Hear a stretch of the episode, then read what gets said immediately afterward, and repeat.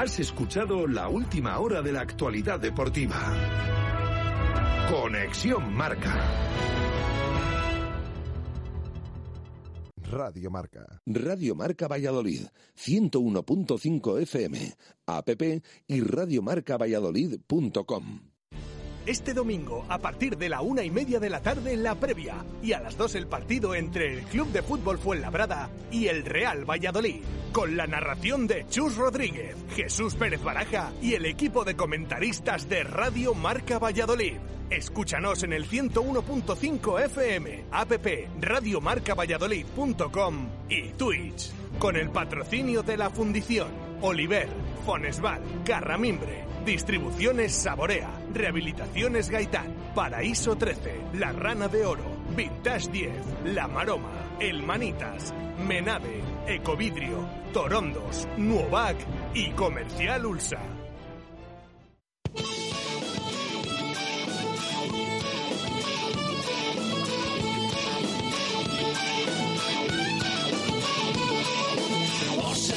Valladolid,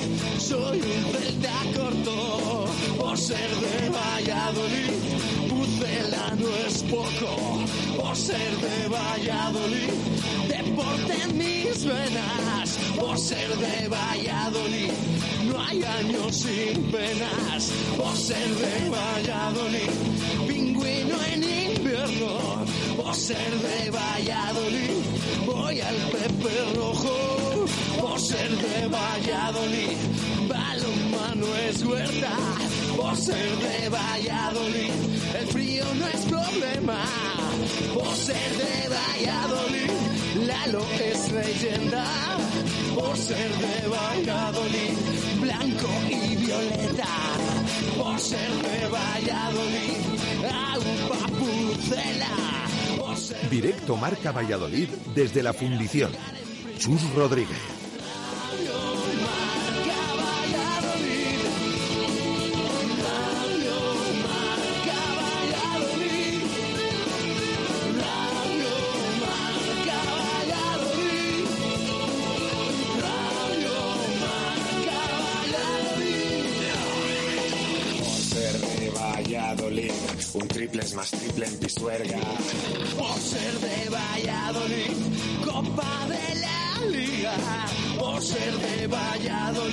Soy del chami del quesos.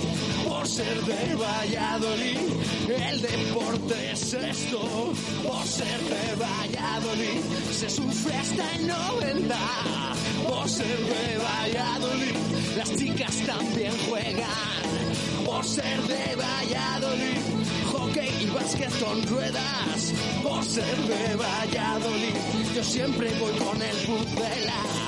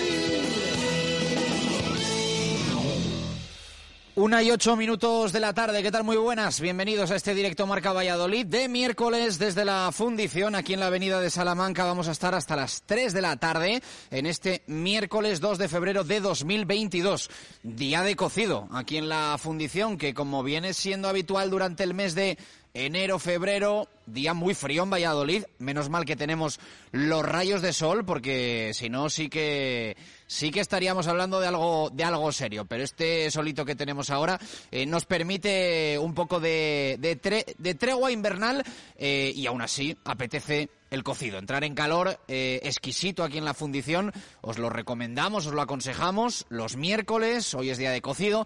Ya sabéis que podéis venir a comer, a cenar cualquier día de la semana. Un sitio ideal para cualquier momento, ocasión, con quien queráis venir pero fantástico para venir, por ejemplo, pues en, en un grupo de trabajo, de amigos, hoy a, a, tomarse el cocido, como van, como van a hacer unos cuantos aquí en la, en la fundición. Se ríe Alejandro de Grado, que él va a comer el cocido solo, entonces dice, bueno, oye, me encantaría venir aquí con 12, 14, 16 a la fundición a comerme el cocido, pero él se lo va a comer solo, pero se lo va a comer el tío. Eh, una y nueve minutos de la tarde, día intenso, día intenso este miércoles, ¿por qué? Porque tenemos doble cita intersemanal para equipos vallisoletanos. Hoy juega el Recoletas Atlético Valladolid, la ida de la eh, tercera eliminatoria de la Copa del Rey. En nada nos va a contar eh, toda la previa Marco Antonio Méndez y escucharemos sonidos de David Pisonero. Ocho y media de la tarde en Huerta del Rey, la ida de ese partido frente a Anaitasuna. Y. También juega el básquet. Eh, hoy tenemos partido del UMC Real Valladolid de baloncesto que está inmerso en ese maratón de encuentros que tiene en estas eh, dos semanas y hoy eh, tiene partido en el Polideportivo Pisuerga a las nueve menos cuarto, el correspondiente a la decimonovena jornada de la LEP Oro frente a Leima Coruña. Así que vamos a hablar también de baloncesto con Degrado, eh, precisamente que ya está que ya está por aquí por la por la fundición. Y tenemos que hablar mucho de fútbol. Eh, por un lado, la tertulia, para cerrar ya definitivamente mercado de fichajes con nuestros tertulianos. Todo el análisis de cómo queda la plantilla del Real Valladolid, ya superado el 31 de enero, ya día 2, eh, y ya asumiendo y digiriendo el equipo que va a tener Pacheta a su disposición, pues hasta, hasta que acabe esta temporada, que ojalá lo haga con éxito, que ojalá lo haga con buenas noticias. Así que traducido al castellano, que ojalá lo haga con ascenso del Real Valladolid a la Liga Santander. En un miércoles en el que precisamente, hablando de mercado, han sido eh, presentados eh, los tres últimos fichajes del Real Valladolid Club de Fútbol. Esto es Josema, que va a llevar el dorsal 6, el central eh, procedente del Elche, que ha sido presentado Ibi Sánchez, el eh, atacante banda derecha que va a llevar el dorsal 21 procedente del Birmingham y también Monchu que va a llevar el dorsal 8 y que llega cedido desde el Granada, cada uno con su situación contractual de opción de compra, luego lo detallamos, eh, la realidad es que los futbolistas no han dejado grandes titulares, parco en palabras, especialmente Monchu, que prácticamente respondía con monosílabos. Oye, cada uno es como es en, eh, fuera del campo y lógicamente a Monchu, a Ibi Sánchez y a Josema no se les ficha para que hablen en rueda de prensa, se les ficha para que aporten futbolísticamente al Real Valladolid Club de Fútbol. Así que cero problema. Monchu ya puede ser eh, de pocas palabras en sala de prensa, que si es de mucho fútbol, encantados de la vida. Así que eh, los tres presentados hoy, evidentemente, em, han hablado más y han exteriorizado más y han desarrollado más su discurso. Ibi Sánchez y Josema, también por ese pasado, podríamos decir, pachetista, eh, por esa coincidencia que tienen evidentemente en sus currículums de haber trabajado junto a Pacheta les delataba a ambos una sonrisa cuando les preguntaban, ¿habéis visto al mismo Pacheta que ya conocéis en estos entrenamientos, en el entrenamiento de ayer a sus órdenes? Y bueno, pues se reían eh, Josema e Ibi Sánchez eh, dando a entender que Pacheta no ha cambiado absolutamente nada y que a los cinco minutos ya habían detectado quién era su entrenador y que lo conocían y que lo conocían de sobra. Cada uno con sus circunstancias de llegada, pero todos ya en el Real Valladolid para aportar. Eh, Josema podría hacerlo mañana mismo. Monchu podría hacerlo, bueno, este además con opciones incluso de ser titular el domingo en Fuenlabrada en nueva jornada de la Liga Smartbank para el Real Valladolid. E Ibi Sánchez tiene pinta de que va a necesitar un poquito más de tiempo. No viene lesionado, pero sí viene apurando proceso de recuperación, apurando puesta a punto. Así que eh, no va a entrar en convocatoria este fin de semana o no tiene pinta.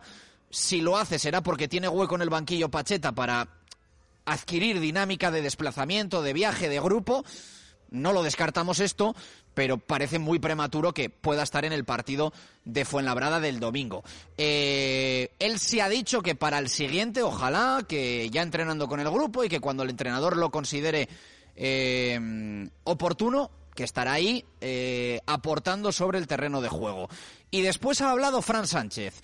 Entre unas cosas y otras, la comparecencia de los tres futbolistas, que yo creo que juntos no ha llegado a los 10 minutos, la comparecencia ha alcanzado la hora de duración porque Fran Sánchez se ha extendido y ha habido muchísimas preguntas para el director deportivo del Real Valladolid, tanto para él como para David Espinar, en menor medida para el director de gabinete de presidencia, para la mano derecha de Ronaldo Nazario, em, al cual las preguntas han ido más dirigidas sobre Ronaldo, sobre la compra del Cruzeiro, sobre em, la ciudad deportiva y tampoco es que haya dejado grandes titulares. David Espinar ha querido separar, eh, separar los proyectos de Ronaldo, Cruzeiro y Real Valladolid, más allá de que pueda haber alguna eh, colaboración puntual, eh, más allá de que existe ya cierto compadreo, vamos a dejarlo ahí, entre las aficiones de ambos equipos, especialmente los brasileños que están siguiendo mucho al, al Real Valladolid Club de Fútbol. Y ya digo que la amiga la ha dejado más eh, Fran Sánchez en repaso de mercado. Tenía incluso preparado, eh, bueno, vamos a decirlo, eh, para que todos nos entendamos, una especie de PowerPoint para resumir lo que ha sido la, el mercado de fichajes de invierno en el Real Valladolid Club de Fútbol y cómo quedan más o menos todas las situaciones contractuales con las salidas y con las llegadas. Luego lo vamos a detallar, luego nos vamos a meter en harina. En nada llega Jesús Pérez Baraja a la fundición que ha estado en el entrenamiento del Real Valladolid que acaba de finalizar en estos momentos. Así que después con Baraja, con nuestros tertulianos, vamos a hacer repaso de todo lo que ha tocado Fran Sánchez en la mañana de hoy en el Estadio José Zorrilla en esa rueda de prensa, análisis, repaso, resumen, valoración del mercado de fichajes de invierno. Vamos a escuchar a Fran en cada uno de los temas que ha tocado hoy, incluido, por ejemplo, el asunto de la situación de Gonzalo Plata a final de mercado, por el cual ha reconocido Fran Sánchez que han llamado a algunos equipos para interesarse por la situación que tenía en el Real Valladolid. ¿Se podía romper esa cesión? ¿Estaba interesado el Real Valladolid después de lo ocurrido extradeportivamente hace ya unos meses? ¿Se podía dar? Le ha cerrado la puerta esta temporada a Gonzalo Plata. El Real Valladolid sabe que la cesión eh, finaliza eh, este curso, pero eh, bueno, ha reconocido que es muy complicado, muy difícil, que el Real Valladolid, para una aportación deportiva, para que se quede Gonzalo Plata en el club, es complicadísimo que el Real Valladolid asuma 10 millones de euros. Ha venido a decir que el Real Valladolid no puede pagar 10 millones de euros por absolutamente nadie y que si lo hace será porque tiene otro comprador y evidentemente hay ahí un diferencial que se lleva al bolsillo el Pucela. Vamos a ver qué es lo que pasa con este asunto a final de temporada, pero ya digo que ha sido uno de los temas que se ha tratado en la mañana de hoy en esa sala de prensa del José Zorrilla con la larga comparecencia eh, de Fran Sánchez, que también, bueno, pues ha venido a explicar que si hubiese sido por él eh, Quique Pérez se hubiese quedado en el Real Valladolid, pero tampoco quería tensar un acuerdo, una situación en la que el jugador tenía clarísimo que si llegaba un mediocentro, fue el caso de Monchu, que llegó, quería eh, salir en busca de, de minutos y el Real Valladolid le facilitó esa situación al Elche, que no obstante, como ya hemos explicado en el día de ayer en directo Marca Valladolid, tiene una opción de compra, pero una opción de compra elevada que ronda los 5 millones de euros y el propio Fran Sánchez ha dado a entender que es complicado, ¿no? Que el Elche eh, pague 5 millones de euros eh, por Quique Pérez, aunque habrá que verlo. Si el jugador pues como decimos ahora vulgarmente, la parte en el Martínez Valero, eh, pues quizá el Elche se lo piense eh, por eh, rendimiento deportivo, por lo que le pueda dar en primera división en próximas temporadas, o incluso también por, por una operación que pueda olfatear el conjunto, el conjunto ilicitano. con el ACEN, acuerdo amistoso para rescindir y la opción de compra que hay en los casos de Fede San Emeterio, la citada de Quique, lo de Olaza y lo de Alcaraz, que es la única, si no me equivoco, eh, tal y como ha reconocido el propio Frank, que es obligatoria.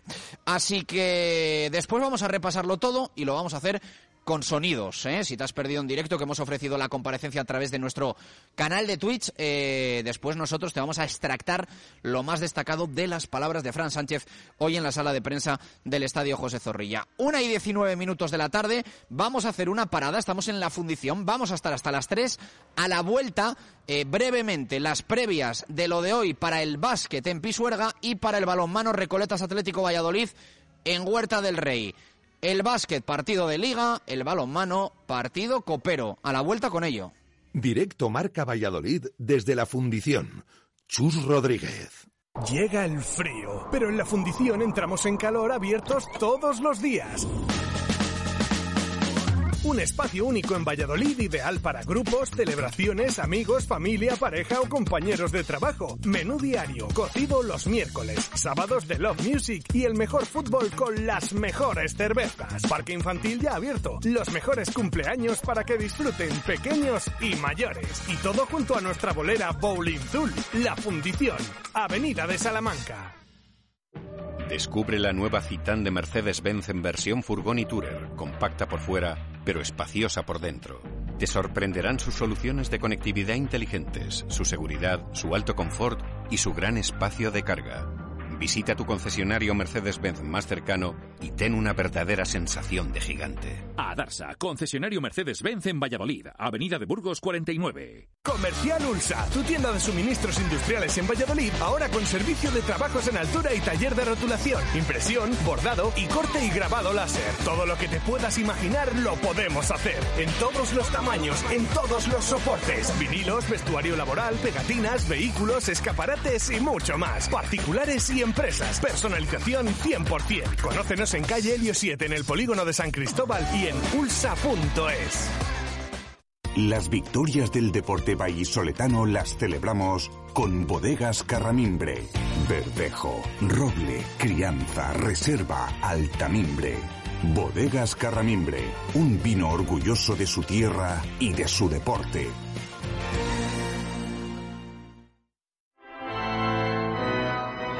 ¿Te casas? En José Carlos Joyeros te ofrecemos una de las gamas más amplias en alianzas de boda y anillos de pedida. Atrévete a diseñar tu propia alianza. Tenemos taller propio artesano. Cásate con nosotros. José Carlos Joyeros, calle Angustias 5, junto al Teatro Calderón.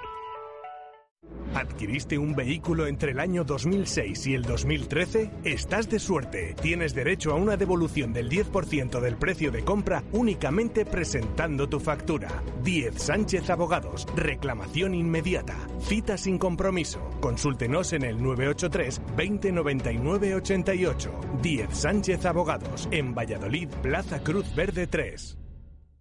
Directo Marca Valladolid desde la fundición. Chus Rodríguez. Una y 22 minutos de la tarde, directo Marca Valladolid de miércoles, aquí en la Fundición, Avenida de Salamanca, día de cocido, en nada el básquet con Degrado, que ya está por aquí. Degrado, ¿cómo estás? Muy buenas. ¿Qué tal, Chus? Buenas tardes. En nada hablamos de ese partido de hoy en el Polideportivo Pisuerga. Vamos a ver con qué ambiente, entre semana, eh, no está en su mejor temporada social el, el proyecto principal y capital de básquet de la, de la ciudad, así que vamos a ver cómo, cómo se da la cosa. Eh, en nada el básquet, la previa frente a Coruña, antes la Copa del Rey para el Recoletas Atlético Valladolid, ida de la tercera eliminatoria hoy en Huerta del Rey. Eh, Marco, ¿qué tal? Buenas tardes, ¿cómo estás? Hola, buenas y marcadas tardes. Y vamos a ver, ¿no? Si se nos da un poco mejor, eh, iba a decir que la ida del Caja Rural Aula para no tener que después remar y tirar de épica como tiraron las chicas de, de Peñas el pasado sábado. Sí, lo que pasa es que eh, aquí están invertidos los papeles en el sentido de la competición, porque es el equipo vallisoletano eh, con respecto al bomba, a la bomba del aula el otro día, eh, con el partido de vuelta en tierras pamplonesas. Es decir, por eso juega esta tarde a las ocho y media en Huerta del Rey. Dos equipos que se conocen muy bien de la temporada anterior y además la Naita eliminó al Atlético Valladolid en la edición Copera, con un parcial de 47 a 48 por un solo gol in extremis eliminó el Anaitasuna al Atlético Valladolid. Pero bueno, esto es otra temporada, es un partido importante, no cabe la menor duda, y como decía Pisonero ayer, que nos puede servir perfectamente para calibrar lo que pueda ocurrir el sábado, después de este paréntesis anterior con motivo del europeo, enfrentándonos al Torre la Vega. Eh, no es un equipo fácil, el Anaitasuna, eh, es un equipo muy batallador, eh, tiene una potentísima defensa, son rápidos también en ataque, tanto en la primera como en la segunda línea están equilibrados, hay un hombre que es el máximo goleador de la categoría de Asobal, hablando en términos ligueros, que es Ander Izquierdo, pero evidentemente también tiene algún extranjero de, garantías, como, como Bonano, por ejemplo, y el guardameta Bar, que vienen, igual que Fischer, el vallisoletano, entre comillas, de jugar el Panamericano y clasificarse para el próximo Mundial, pero en definitiva es un partido en el que hay que jugar. Y yo creo que, además, el equipo vallisoletano, después de haber recuperado a alguno de los lesionados de varias jornadas, evidentemente puede poner cierta calidad en el juego, más allá de lo que pueda significar una ventaja que para el partido de vuelta sea, sea importante. Veremos si, de todos modos, además de a Fischer, el misionero recupera eh, David Pisonero a Geraila Mariano con garantías y a Manu García el extremo derecho también con ciertas garantías después de su problema de clavícula. Eh, por si sirve de algo, en la liga se han enfrentado uno y otro y eh, aquí venció el Anaitasuna por 27 a 30 en un partido en el que el equipo vallisoltano buscó todos los tipos de alternativas de sistemas defensivos, pruebas de ataque, etcétera, etcétera, que luego fueron insuficientes. Veremos a ver, eh, porque es una competición que a priori gusta siempre, porque puede ser corta, en dos partidos se puede estar en un escaparate incomparable como es eh, la final a ocho que este año se jugará en Antequera, pero de todos modos hay que competir eh, en igualdad, por lo menos, con el equipo Pamplones. Vamos a escuchar sonidos de David Pisonero. Ve la Copa como un aliciente en esta tercera eliminatoria. Empezamos con el partido de Copa, partido de Naitasuna, que ya casi es un clásico para nosotros en la Copa y en esta ronda. Creo que últimamente nos, cruzamos siempre. Eh, la última caímos ahí por una acción en, el último segundo del partido de vuelta, quiero recordar. Con lo cual, para nosotros es siempre un aliciente, ¿no? Y un acicate el poder estar en la fase final de Huerta del Rey, aunque hay que reconocer que no es el objetivo prioritario y mucho menos eh, estando a la Soval como está, ¿no? Está, estamos ahí como 10 equipos en tres puntos y eso yo creo que el, foco principal es el partido del sábado. Pero por eso este partido es tan importante para nosotros, porque nos sirve para, para mucho. Lo primero, para, para, volver a la competición, para ver cómo estamos, en qué estado, va a ser un termómetro perfecto, eh, un rival perfecto, de muchísima enjundia, donde vamos a tener un, eh, muchísimas complicaciones de juego. Ellos ya vimos el partido de liga cómo nos plantaron cara aquí, cómo nos sacaron del partido en la primera parte, con lo cual va a ser muy muy bueno ver el estado del equipo y nos va a valer estupendamente para, para esa confrontación del sábado con la Vega que realmente es nuestro, nuestro, nuestro punto y nuestro objetivo. Las palabras de Pisonero que prioriza la liga sin desmerecer la copa y esto dice del rival, Danaita. Es un equipo que defensivamente es muy, muy agresivo, muy agresivo. Creo que al final eh, la plantilla de Natosuna está conformada para, para objetivos seguramente mayores que los nuestros, evidentemente. Eh, pero bueno, un centro defensivo con Bazán y con Bonano, eh, te garantizo que nosotros hemos intentado varias veces incorporar jugadores de ese equipo y no hemos podido. Con lo cual, eso dice un poquito la diferencia de plantillas, ¿no? Pero a partir de ahí, pues bueno, jugadores como Juan del Arco, que que esto del balonmano lo tiene ya bastante conocido y experimentado, marca muchísimo, ¿no? Yo creo que al final eh, Ander Izquierdo es un jugador que, que aquí nos ha hecho mucho daño, son jugadores rápidos, no son jugadores de larga distancia, pero son jugadores que prácticamente hacen todo bien, ¿no? Penetran, pasan al pivote, aprovechan el juego en continuidad es un, juego, es un juego muy dinámico y muy rápido y a nosotros eso muchas veces eh, nos condiciona en el sistema defensivo, ¿no? Pero bueno, vamos a ver cómo somos capaces de afrontarlo y, defensivamente somos capaces de variar algo para poder condicionar el juego, ¿no? Que eso nos hará tomar la iniciativa. Una y 28 minutos de la tarde, las palabras de Pisonero. ¿Algo para cerrar el balonmano, Marco?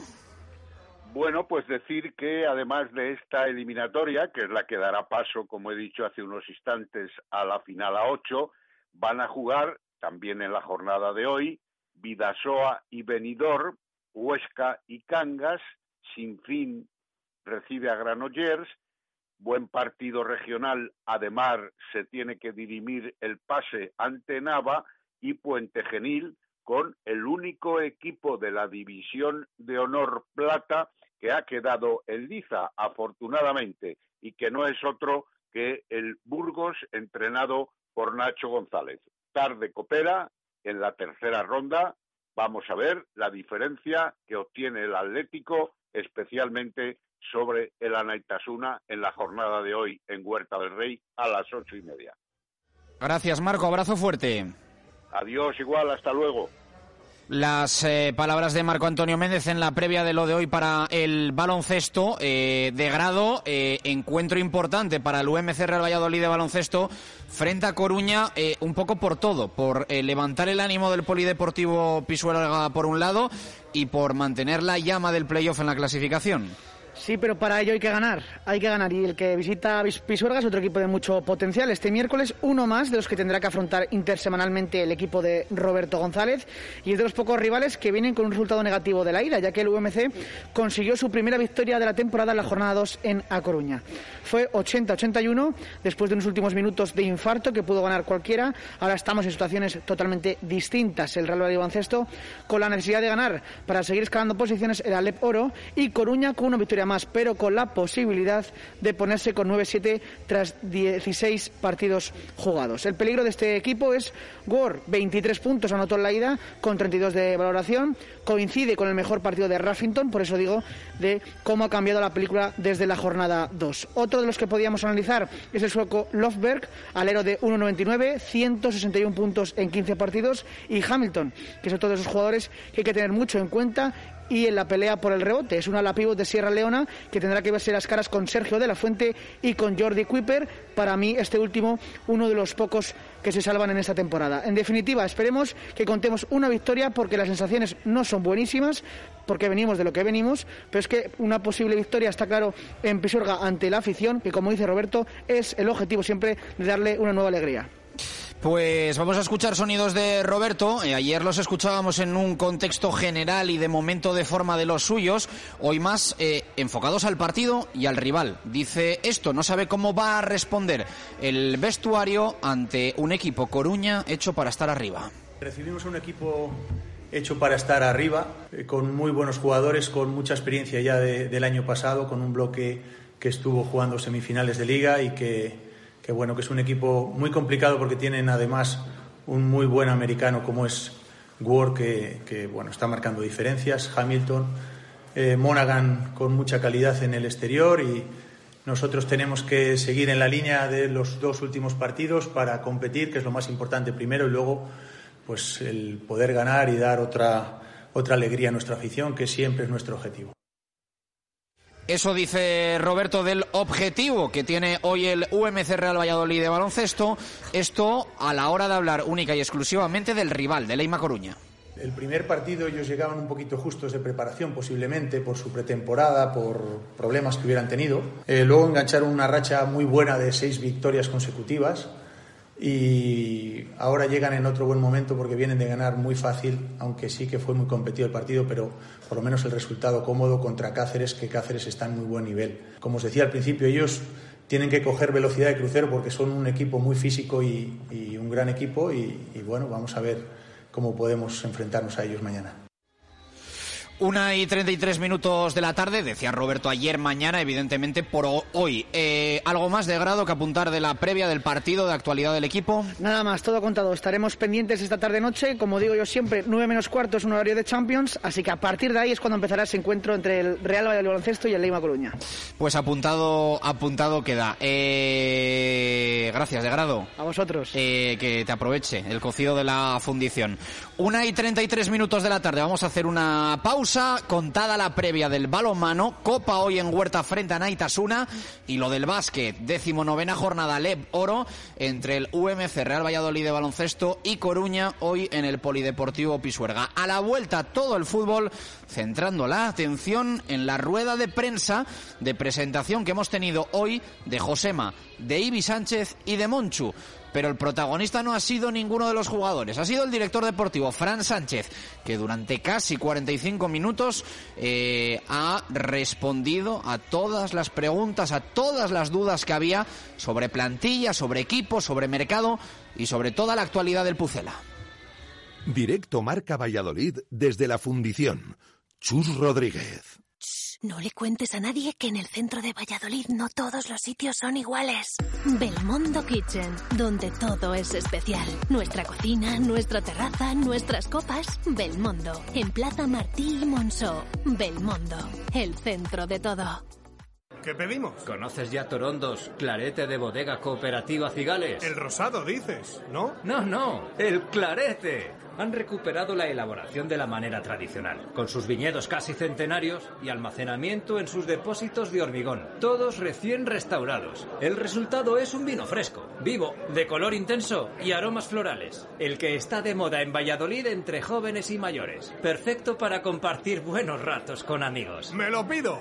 Por favor, dos claretes, dos torondos. Torondos, posiblemente el mejor clarete de cigales. Ecovidrio y los oyentes de Radio Marca Valladolid eligen cada jornada a los mejores jugadores del Real Valladolid. Entra en nuestras redes sociales al finalizar los partidos. Reparte 3-2 y un punto entre los que para ti han sido los más destacados y gana un mini glue Ecovidrio para reciclar en casa. Ecovidrio, el vidrio al verde. En el lagar de Venancio cuidamos el producto para que tú lo disfrutes directamente desde el mercado a tu mesa, siempre fresco y recién cocinado. Pincho de lechazo, chuletón, pulpo a la brasa y mucho más. Calidad y sabor. El lagar de Venancio, en la calle Traductores junto a Michelin. Reserva en el 983 33 43 44. ¿Sabías que uno de cada tres niños tiene problemas de visión? El Instituto Oftalmológico Recoletas cuenta con un equipo especializado en oftalmología pediátrica, ya que la prevención es el primer paso para cuidar de la salud visual de tus hijos. Infórmate en el 983-396-179. Instituto Oftalmológico Recoletas. Visión personalizada. Apueste por la profesionalidad, garantía y eficacia. En Imperolid le aconsejaremos la mejor solución en sistemas de impermeabilización y aislamiento térmico por el exterior. Rehabilite de forma eficiente, ganará en confort y ahorrará dinero. Olvídese de goteras, filtraciones, fugas de calor y tratamientos en fachadas. Es un buen momento para prevenir. Aísle su vivienda con Imperolid. Profesionales del aislamiento térmico. Imperolid, Avenida de Gijón 105 o imperolid.es. En la familia Oliver ya somos ocho. Ocho establecimientos en Valladolid para que disfrutes de nuestros sabores a cualquier hora del día. Camino de la Esperanza 91 en La Farola. Mateo Seoane Sobral 3 en Parquesol. Paseo de Zorrilla 47. Bajada de la Libertad. Río Shopping, Plaza Mayor y ahora también en el Centro Comercial Valsur. Oliver, una empresa familiar desde 1965. Directo Marca Valladolid desde la Fundición. Chus Rodríguez. Una y 37 minutos de la tarde, continuamos en la fundición en este directo Marca Valladolid de miércoles. Eh, vamos a estar hasta las 3. Hemos hablado de balonmano, hemos hablado de básquet por el doble compromiso intersemanal que tenemos hoy para los equipos eh, vallisoletanos. Eh, y eh, vamos a arrancar en nada tertulia de fútbol, la resaca del cierre del mercado de fichajes, la previa de lo del eh, domingo frente, frente al Fuenlabrada. Algunos se ríe aquí cuando digo la palabra la palabra la palabra resaca y, y se hidrata. Eh, Baraja, ¿qué tal? ¿Cómo estamos? ¿Qué tal? Buenas tardes. Y no es Baraja, no es Baraja el que, No, el que se ríe. casi, casi, pero no, no, no, no, no, casi, casi. Bueno, eh, todo correcto, todo bien. Bueno, resaca Eh, de, de la madrugada de- del, del partido de, de Gonzalo Plata, que eso sí que vino, vino bien, pero bueno, sí, todo bien, todo bien. que ha tenido un poco, no sé si decir de mala suerte el Real Valladolid con la eh, amarilla Gonzalo Plata que le genera eh, suspensión Del primero de los encuentros, de los dos que le restan en la ventana de marzo. Eh, lo cual tiene pinta de que le va a hacer volar igualmente con... Yo creo que era mejor, o sea, perderse el segundo de una tanda y que se pudiese volver que que se pierda el primero, porque al final la concentración empieza cuando empieza y le van a hacer ir. Sí, y... Me explico, ¿no? Sí, sí, sí, sí. Em, a ver, eh, a Ecuador le quedan dos partidos que son el día 24 en Paraguay y el día 29, aunque no hay fechas todavía, recibe Argentina. Son los dos encuentros que, que le restan para intentar meterse en el Mundial de, Qatar, que por cierto anoche empató 1-1 en, en Perú. Em, con esa amarilla a Gonzalo Plata. ¿Qué supone el empate de Ecuador en Perú? Pues que todavía no está clasificado mm, para el Mundial, pero está en disposición de ello. De hecho, si es capaz de ganar uno de los dos partidos que le restan, matemáticamente va a estar en el Mundial de Qatar 2022. Lo tiene en la mano, saca cuatro puntos, quedan seis, e incluso saca cuatro puntos a, la repesca, al puesto de repesca que, ya saben también hay en, Sudamérica. Eh, pero al ver la tarjeta amarilla ayer, lo que le sanciona es para el primer partido de marzo, que es el día 24 contra Paraguay. Pero el día 29 estaría para el de Argentina. Por lo tanto, es lo que dices, Chus, claro. De haber faltado alguno, casi era mejor que se perdiera el último, porque así venía antes. Pero de esta manera lo mismo tiene que estar toda la concentración desde el principio hasta el final, aunque no juegue el primer partido. En ese fin de semana el Real Valladolid juega en Alcorcón, el día 27 de marzo. Bueno, todavía no ha salido horario, evidentemente, porque todavía no conocemos incluso alguno de, febrero que resta, creo. Eh, es el día 27, no puede jugar el 24. Hombre, había otros casos, por ejemplo, estoy recordando a Jurjevic en el Sporting eh, con Montenegro, que estaba sancionado para un partido, fue a otro y al final no se perdió ninguno. Pero es que aquí estamos hablando, no es Europa, estamos hablando de Sudamérica, muchas horas de viaje y todas estas cosas. Entonces parece complicado y sobre todo puede estar en el segundo, no en el primero, pero para estar en el día 29, teniendo el Pucela el 27 en Alcorcón, es que incluso no llegaría. O sea que eh, básicamente no cambia mucho el panorama eh, con que este partido, con que se pierda el primer partido. Hubiera cambiado seguramente si se hubiera perdido el segundo, pero mm, se va a perder el primero contra Paraguay. El entrenamiento de hoy, ¿qué novedades ha dejado? Pues se ha dejado sobre todo la novedad del regreso de Joaquín Fernández, que ayer por la tarde mm, tuvo lugar ese primer entrenamiento y ya nos eh, confirmaba el club que había dado negativo eh, por coronavirus, pero que todavía tenía que cumplir, le faltaba un día más de esa cuarentena, a pesar de haber dado negativo. Bueno, pues hoy se ha cumplido y hoy ya lo hemos visto en el, en el césped. Es la gran novedad de, de esa sesión. Em, hay algún oyente que nos preguntaba también, ¿cómo está Arbías? ¿Cómo está Iván Sánchez? Bueno, Iván Sánchez lo ha explicado esta mañana también en sala de prensa en esa presentación.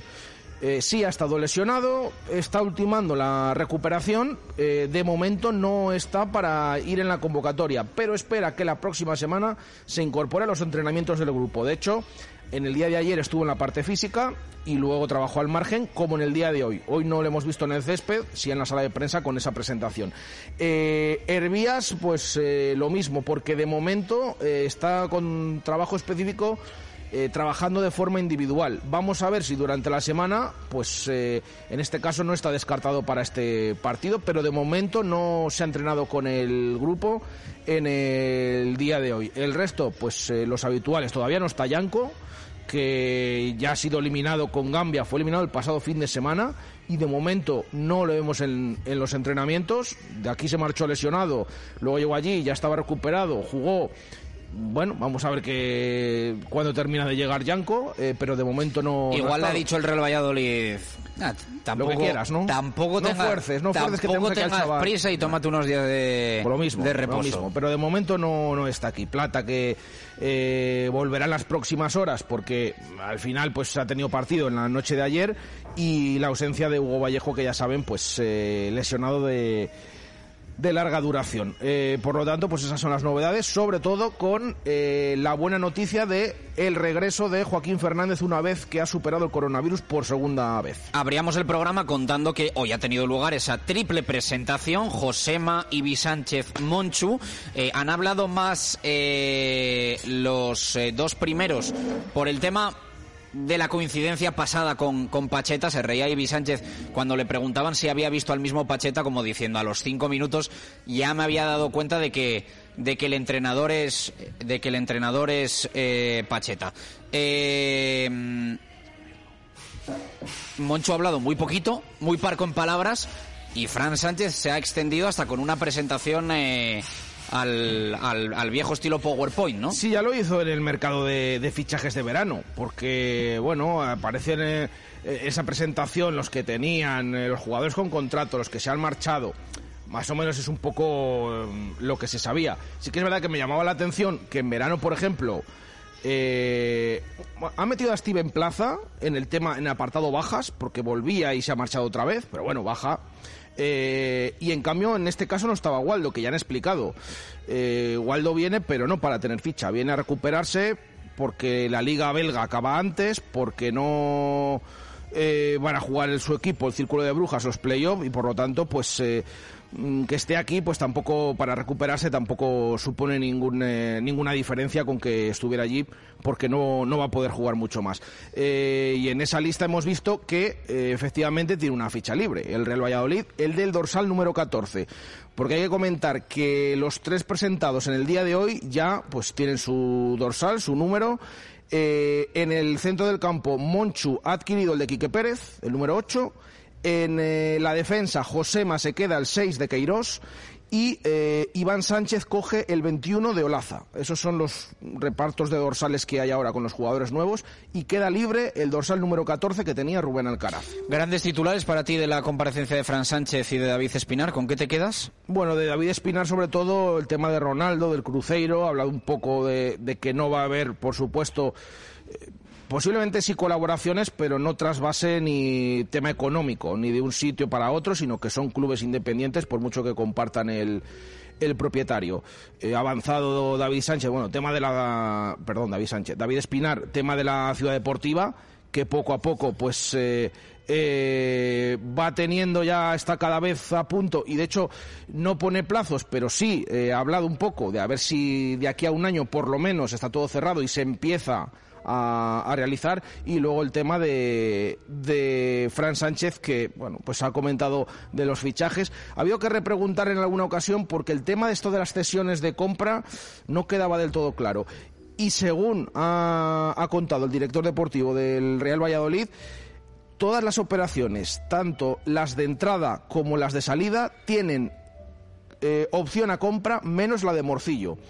Y eh, ninguna es obligatoria y, las que hay obligatorias son en caso de, de que se cumplan los eh, ciertos requisitos que no tienen que ver con dónde acabe cada equipo. No tiene que ver la permanencia del Elche ni del Cádiz. No tiene que ver el ascenso del Real Valladolid. Esto no tiene que ver, pero son opciones de compra que por otros parámetros sí pueden ser obligatorias las tienen las de entrada, todos, y en el caso de salida, esto lo tiene Alcaraz, que si cumple unos requisitos, el Cádiz le tendrá que comprar de forma obligatoria, pero no, esos requisitos no tienen absolutamente nada que ver, según Fran Sánchez, con la eh, categoría en la que esté el Elche, el Cádiz y el Real Valladolid. Pues apuntado queda. Eh, luego escuchamos lo más destacado de Fran Sánchez. Vamos a presentar ya la tertulia con Juan Carlos Alonso, con Nacho Risueño y con Javi Pardo aquí en la, en la fundición. Eh, Juan Carlos, ¿qué tal? Buenas tardes, ¿cómo estás? Buenas tardes, Chu Rodríguez. Eh, buenas tardes, Juan Carlos Alonso. Eh, Nacho Risueño, ¿qué tal? Muy buenas. Buenas tardes. Casi rompe los micrófonos, Juan sí, Carlos. Sí. Antes me ha preguntado si si el domingo que juega el Real Valladolid a las 2, en marcador Pucela hay que decir buenos días o buenas tardes. Si ahora es la y entonces yo le 1.47 y yo le re... buenas tardes. Yo le he respondido lo que diga Javi Pardo, que ah. el otro día dijo eh, buenas tardes, Chu... no, dijo buenas noches, Chu Rodríguez, buenas tardes a los sí. oyentes de Marcador Pucela. Sí, fue, fue diferente. Como en plan, tú vas a tu rollo y los demás vamos al otro, ¿no? Eso es, claro.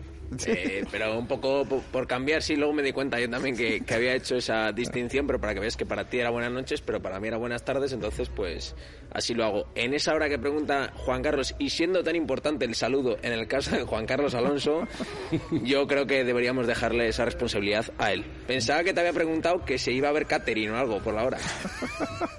que también podría, mira, a la hora de comer. Que también podría ser, ¿eh? Que también creo, podría ser. Venga, vamos buen, a, voy a pensar algo, voy a pensar yo, algo. Yo creo que buen vermú, ¿eh? buen vermú. Una y media, buen vermú, domingo, eh, maravilloso, escuchando marcador Pucela, yo creo que es el mejor saludo. Vale, vale, pero tú coge la taza de Helios. O sea, tú en la taza lo que quieras, pero la taza de. Pero eh, la taza de. Vermut durante. eh, claro, a la una y media ya estamos ahí ya.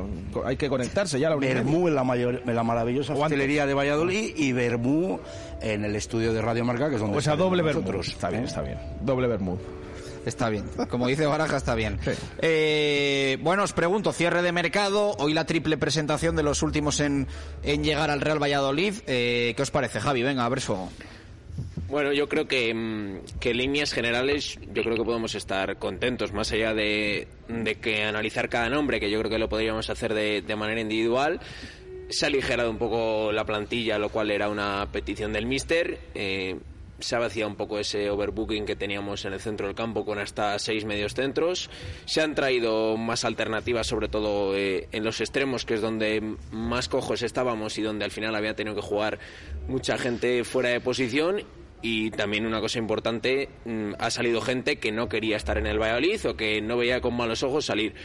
Yo creo que son buenas noticias en, en casi todos los casos. Bueno, podríamos hablar eh, más allá de un tema de un perfil, ¿no? De si Monchu mejora a Alcaraz o a San Emeterio, que yo creo que sí, sobre todo en el, en el estilo Pacheta. Yo creo que una cosa muy importante también que ha hecho el director deportivo Fran Sánchez es adaptarse a lo que el equipo le está demandando y a lo que el míster le pide. Yo creo que siempre he hablado en estos mismos micrófonos de que tiene que haber una, una coherencia entre el perfil de, de jugadores que necesita el míster y lo que le trae el director deportivo y que para mí esa es la clave de, de bóveda de muchas cosas en, en los equipos, ¿no? Cuando eso no está en consonancia entre el perfil que te trae el director deportivo y el entrenador es cuando se empieza a construir mal la casa. En este caso yo creo que Fran Sánchez y Pacheta hablan el mismo idioma y creo que eso es muy importante tanto en la incorporación de, de Monchu como en el tema de, de Ibi Sánchez y Josema que además les añadimos el plus o el valor añadido de que son jugadores que ha tenido el entrenador por lo tanto eh, les conoce a nivel personal de cara también al, al vestuario yo creo que eso es importante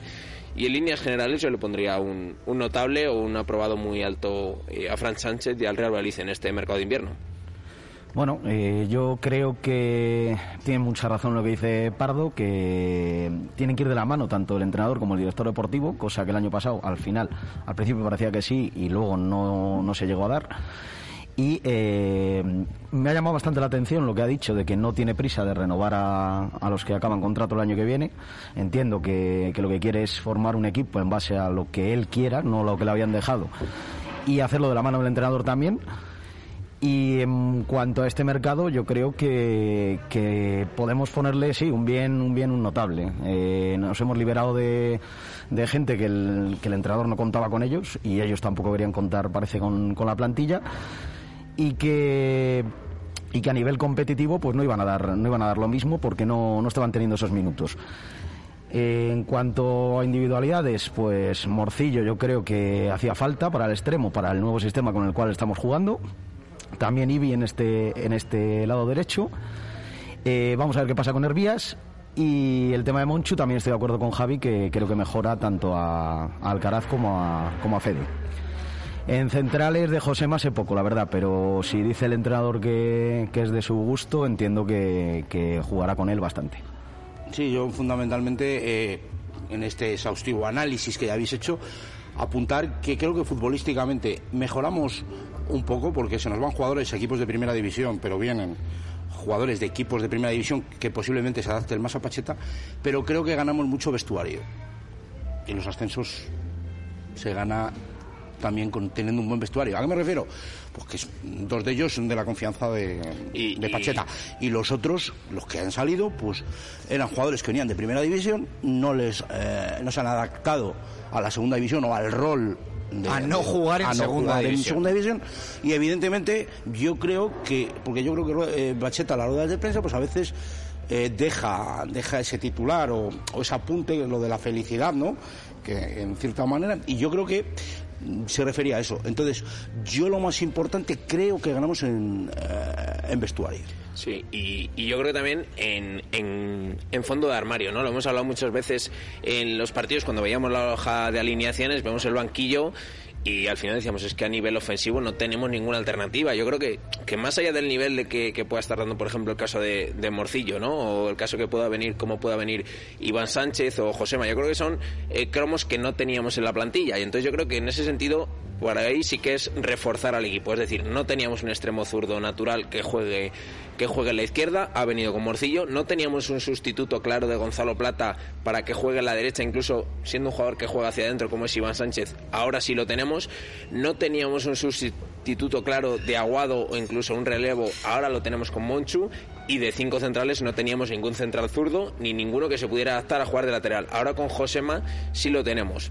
Quiero decir con eso que yo creo que eso sí que ha, añadido a tener más variantes, a abrir el abanico, a tener eh, más, más jugadores. Yo creo que, que, la causa, aparte de lo que dice Juan Carlos del tema del vestuario, que para mí también es importante. Y, que se adaptan muy bien a lo que quiere Pacheta, porque a lo mejor el tipo de juego que mmm, busca Pacheta no es el mismo que el de Sergio y Alcarat y San Emeterio, pues no es que fueran malos futbolistas y tienen una hoja de servicios con una experiencia en primera división muy importante bueno, y, y, van, han ido y, van, en un equipo de primera división. Entonces no se puede tampoco ahora decir, claro, porque si nos acordamos hace cuatro días, cuando debutó Quique con el Barcelona, eh, decir, estábamos casi en un caso Fresneda, joder, este chico, qué posibilidades, qué bien que sube. Tal. Luego las circunstancias de las temporadas y de los entrenadores, pues marca esas circunstancias. Por eso digo yo que me fío más en ese sentido de lo que decís vosotros.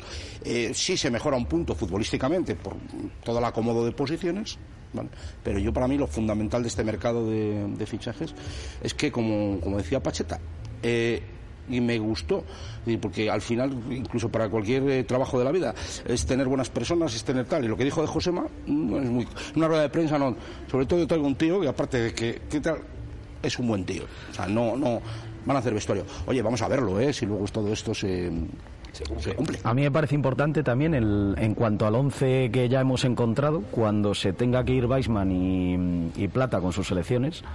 Eh, ya tienes ese recambio que no tenías antes. Ahora tienes tres delanteros poniendo a plano ahí también, cuando, cuando no esté Weisman. Tienes a Cristo, a León, a, a plano. Y en la derecha ya tienes a Ibi y a, Vi y se me ha ido. Y a Plata. Ah, y eso es. y a Herbías, no, y día Herbías, está. cuando no está Plata, Herbías, se supone. Eso, que eso, querías eso. decir, ¿no? Sí. Si lo ponemos en, en asterisco, lo de Herbías. Sí, a ver si termina de, de volver, desde luego, sí. Además, yo creo que incluso lo de Ibi se hace que tampoco sabemos quién de los dos puede estar mejor, ¿no? Pero que en visos de que quizás Hervías no esté todavía y a corto plazo no, no termina de, de, recuperar. Y además yo creo que es un perfil que incluso para cómo juega Pacheta eh, quizás le veamos más de, de carrilero largo, de, de, lateral que incluso de extremo. Pues ahí lo tiene difícil, ¿eh? Lo él, tiene él mismo ahí, ha dicho ¿eh? que puede jugar en los tres. ¿eh? Ah, que lo tiene duro ahí, A mí me duro. sorprendió el otro día en la rueda de prensa Pacheta, por eso le repreguntamos también. Cuando se le pregunta por el tema de que tiene ya laterales, lo de Fresneda y tal, él mete ahí a Arbías. También tenemos a Arbías, tal. Entonces le volvemos a preguntar, bueno, pero ¿dónde le ves? ¿De, de extremo de lateral? Y ya sí que dice, bueno, en cualquiera de las dos posiciones, pero de inicio él, sin que nadie le preguntara, le mete ahí en el, en el lateral. Pero bueno, veremos cómo está porque... El lateral, que... el lateral derecho ahora mismo tenemos a uno de los mejores jugadores de la temporada, como Luis Pérez. La irrupción del chaval, que además ha dicho claramente que es suyo. Eso lo ha dejado claro Sí. Pacheta. No cierra la puerta que pueda bajar tal. Hoy que ha dicho Fran Sánchez de Fresneda, eh, Baraja. Tampoco ha aclarado mucho, la verdad. O sea, eh, igual que cuando le preguntamos a Pacheta temas de mercado, dice llama a la puerta del lado. Hombre, no ha dicho llama a la Pacheta, pero bueno, que está en dinámica del primer equipo. Que es verdad que ha habido conversaciones, como hemos comentado aquí, para la renovación y que están en ello, que están en ello, que, que sí consideran un jugador importante, pero tampoco ha aclarado eh, qué va a pasar con Fresneda. Simplemente lo que decida el entrenador está en la primera plantilla. De hecho, ha aparecido en esa lista, que ese PowerPoint que hemos dicho, de lista de jugadores en el primer equipo, aparecía en, en la primera plantilla, pero tampoco ha descartado que pueda pasar a jugar con el Promesas, que juegue con el juvenil. No lo ha dicho y ha, claro. Y ha comentado, creo además, que, que lo de su renovación parece que va en vías de de tener buenas noticias. Sí, sí, que es lo que estaba diciendo, sí que eh, ya habían negociado que en los últimos eh, días por el tema del mercado de fichajes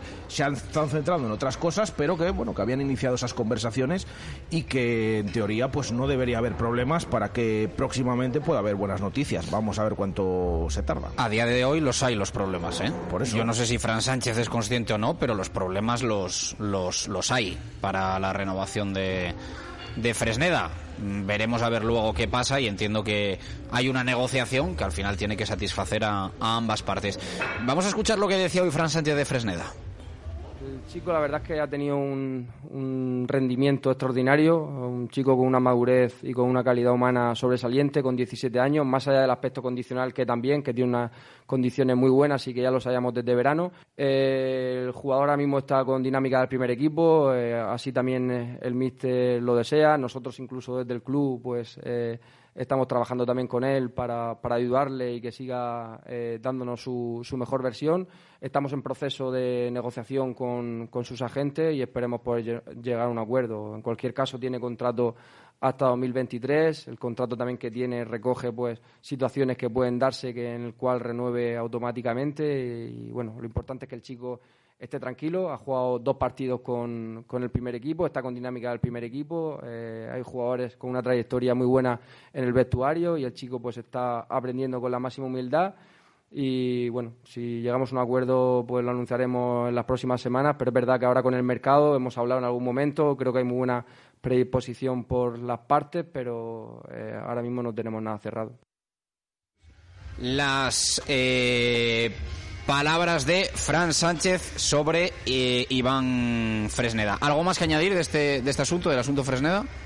No, bueno, que vamos a ver qué rol termina teniendo estos meses Fresneda, pero que entiendo que el club obviamente tampoco lo va a exponer demasiado si no termina llegando a buen término las negociaciones de renovación, claro. El problema que puedes tener ahí, al final Luis Pérez está jugando todo y el tema es claro que el sustituto de Luis Pérez es Seidi Yanko. Seidi Yanko. el internacional por Gambia, ¿no? Que eh, en el asunto- aparecía con la banderita de Gambia en el... Sí, en el PowerPoint de Fran Sánchez, sí, Que yo estaba diciendo... Claro, digo, pero nacionalidad, digo, ni tema de extracomunitarios no tiene problema porque es suizo tal. Y lo ha aclarado Fran Sánchez, no son los que han eh, sido convocados porque también aparecía la banderita de España, por ejemplo, En. Fresneda o en los jugadores del filial que han sido convocados. Bueno, Arroyo ha aclarado, el Que jugador de promesas, sí. que ya han recibido noticias de que próximamente va a ser convocado, que todavía no, pero que por eso le ponían también la banderita de España. Uno de los movimientos, eh, dijo Juan Sí, no solo eh, apuntar, que solo esperar que llegue a buen término y que no se le suba la cabeza, sobre todo al representante. Esperemos que eso sería lo ideal del chaval. El chaval al final Yo creo, nos yo- ha encantado. Yo, mi opinión, Juan Carlos, es que tiene que haber un término medio entre las partes. O sea, ni subirse a la parra el jugador, completamente de acuerdo, pero que el Real Valladolid tampoco le trate como un juvenil más. Estoy totalmente de acuerdo, pero vosotros tenéis más experiencia en esto, pero el, el tema es que con 17 años yo creo que se le ha valorado como se merece, por, con los partidos que ha hecho, pero claro, ha sido una valoración tan alta por parte de todo el mundo, pero también tenemos que entender la otra parte, decir, oye, son 17 años ¿eh? y vamos a ver, un término medio. Sí, sí, yo creo que término, que término medio. Pero es verdad que yo creo que mucha gente, eh, aquí está Javi Pardo que lo comenta mucho, es verdad que con eh, muchos jugadores en el Real Valladolid a lo largo de los años hemos tenido precipitación, ¿no? Y yo creo que el año de Yuki es, es ese caso eh, perfectamente ejemplo con Mongil, con Felipe Alfonso. Pero es verdad que con estos jugadores eh, no hubo nunca eh, esa, esa intención que hay ahora de otros equipos como la hay con, con Fresneda eh, tan fuerte. Porque hay gente que puede pensar, lo del Atlético de Madrid es cachondeo, o es un farol que se están tirando. No es ningún farol, ¿eh? Lo del Atlético de Madrid por Iván Fresneda no es ningún farol. Noticia que contamos en, en Radio Marca ya hace unas cuantas semanas. O sea, son situaciones que son serias, que van de verdad, que hay llamadas y que de hecho cada vez hay más llamadas. Entonces, bueno, yo creo que la situación hay que protegerla. El Real Valladolid tiene que protegerse en el tema en el tema Fresneda, que está muy bien eh, decir en plan eh, sobrado. "Bah, sí, un chaval de 17 años con dos partidos tal dos millones de euros, pues venga, que te paguen un millón, millón y medio y, y a ver si llega luego. No, hay un mercado, hay un mercado y lo estás diciendo. y los hay que, llegan, y ¿eh? lo- y lo tienen los hay que llegan, ¿eh? Y luego valen cinco y seis veces eso, ¿eh? Ahí es la- la- Más allá, además, de la, de la aportación deportiva que, que te puede Ahí dar es la futuro. intuición, la intuición de saberlo, evidentemente, te- con su cláusula de rescisión eh, eh, para futuro, porque también ese punto suele ser un tema bastante importante, aparte de las condiciones que pueda, pueda tener. Pues si tú confías mucho en un jugador que en un equipo vendedor, en este caso como el Real Valladolid, el día de mañana le pueda sacar. Pero tiene que tener un término medio, chus. Yo creo- Yo creo que en la época en la que estamos ahora, que es fútbol negocio, cuanto más tardes en hacer esa operación, peor se te va a poner. Esa, estoy de acuerdo contigo, pero esa y todas. Por ejemplo, a mí, oye, igual Fran Sánchez lo tiene controlado y no dice toda la verdad. A mí, por ejemplo, eh, me da eh, pánico la situación contractual actual de Álvaro Aguado.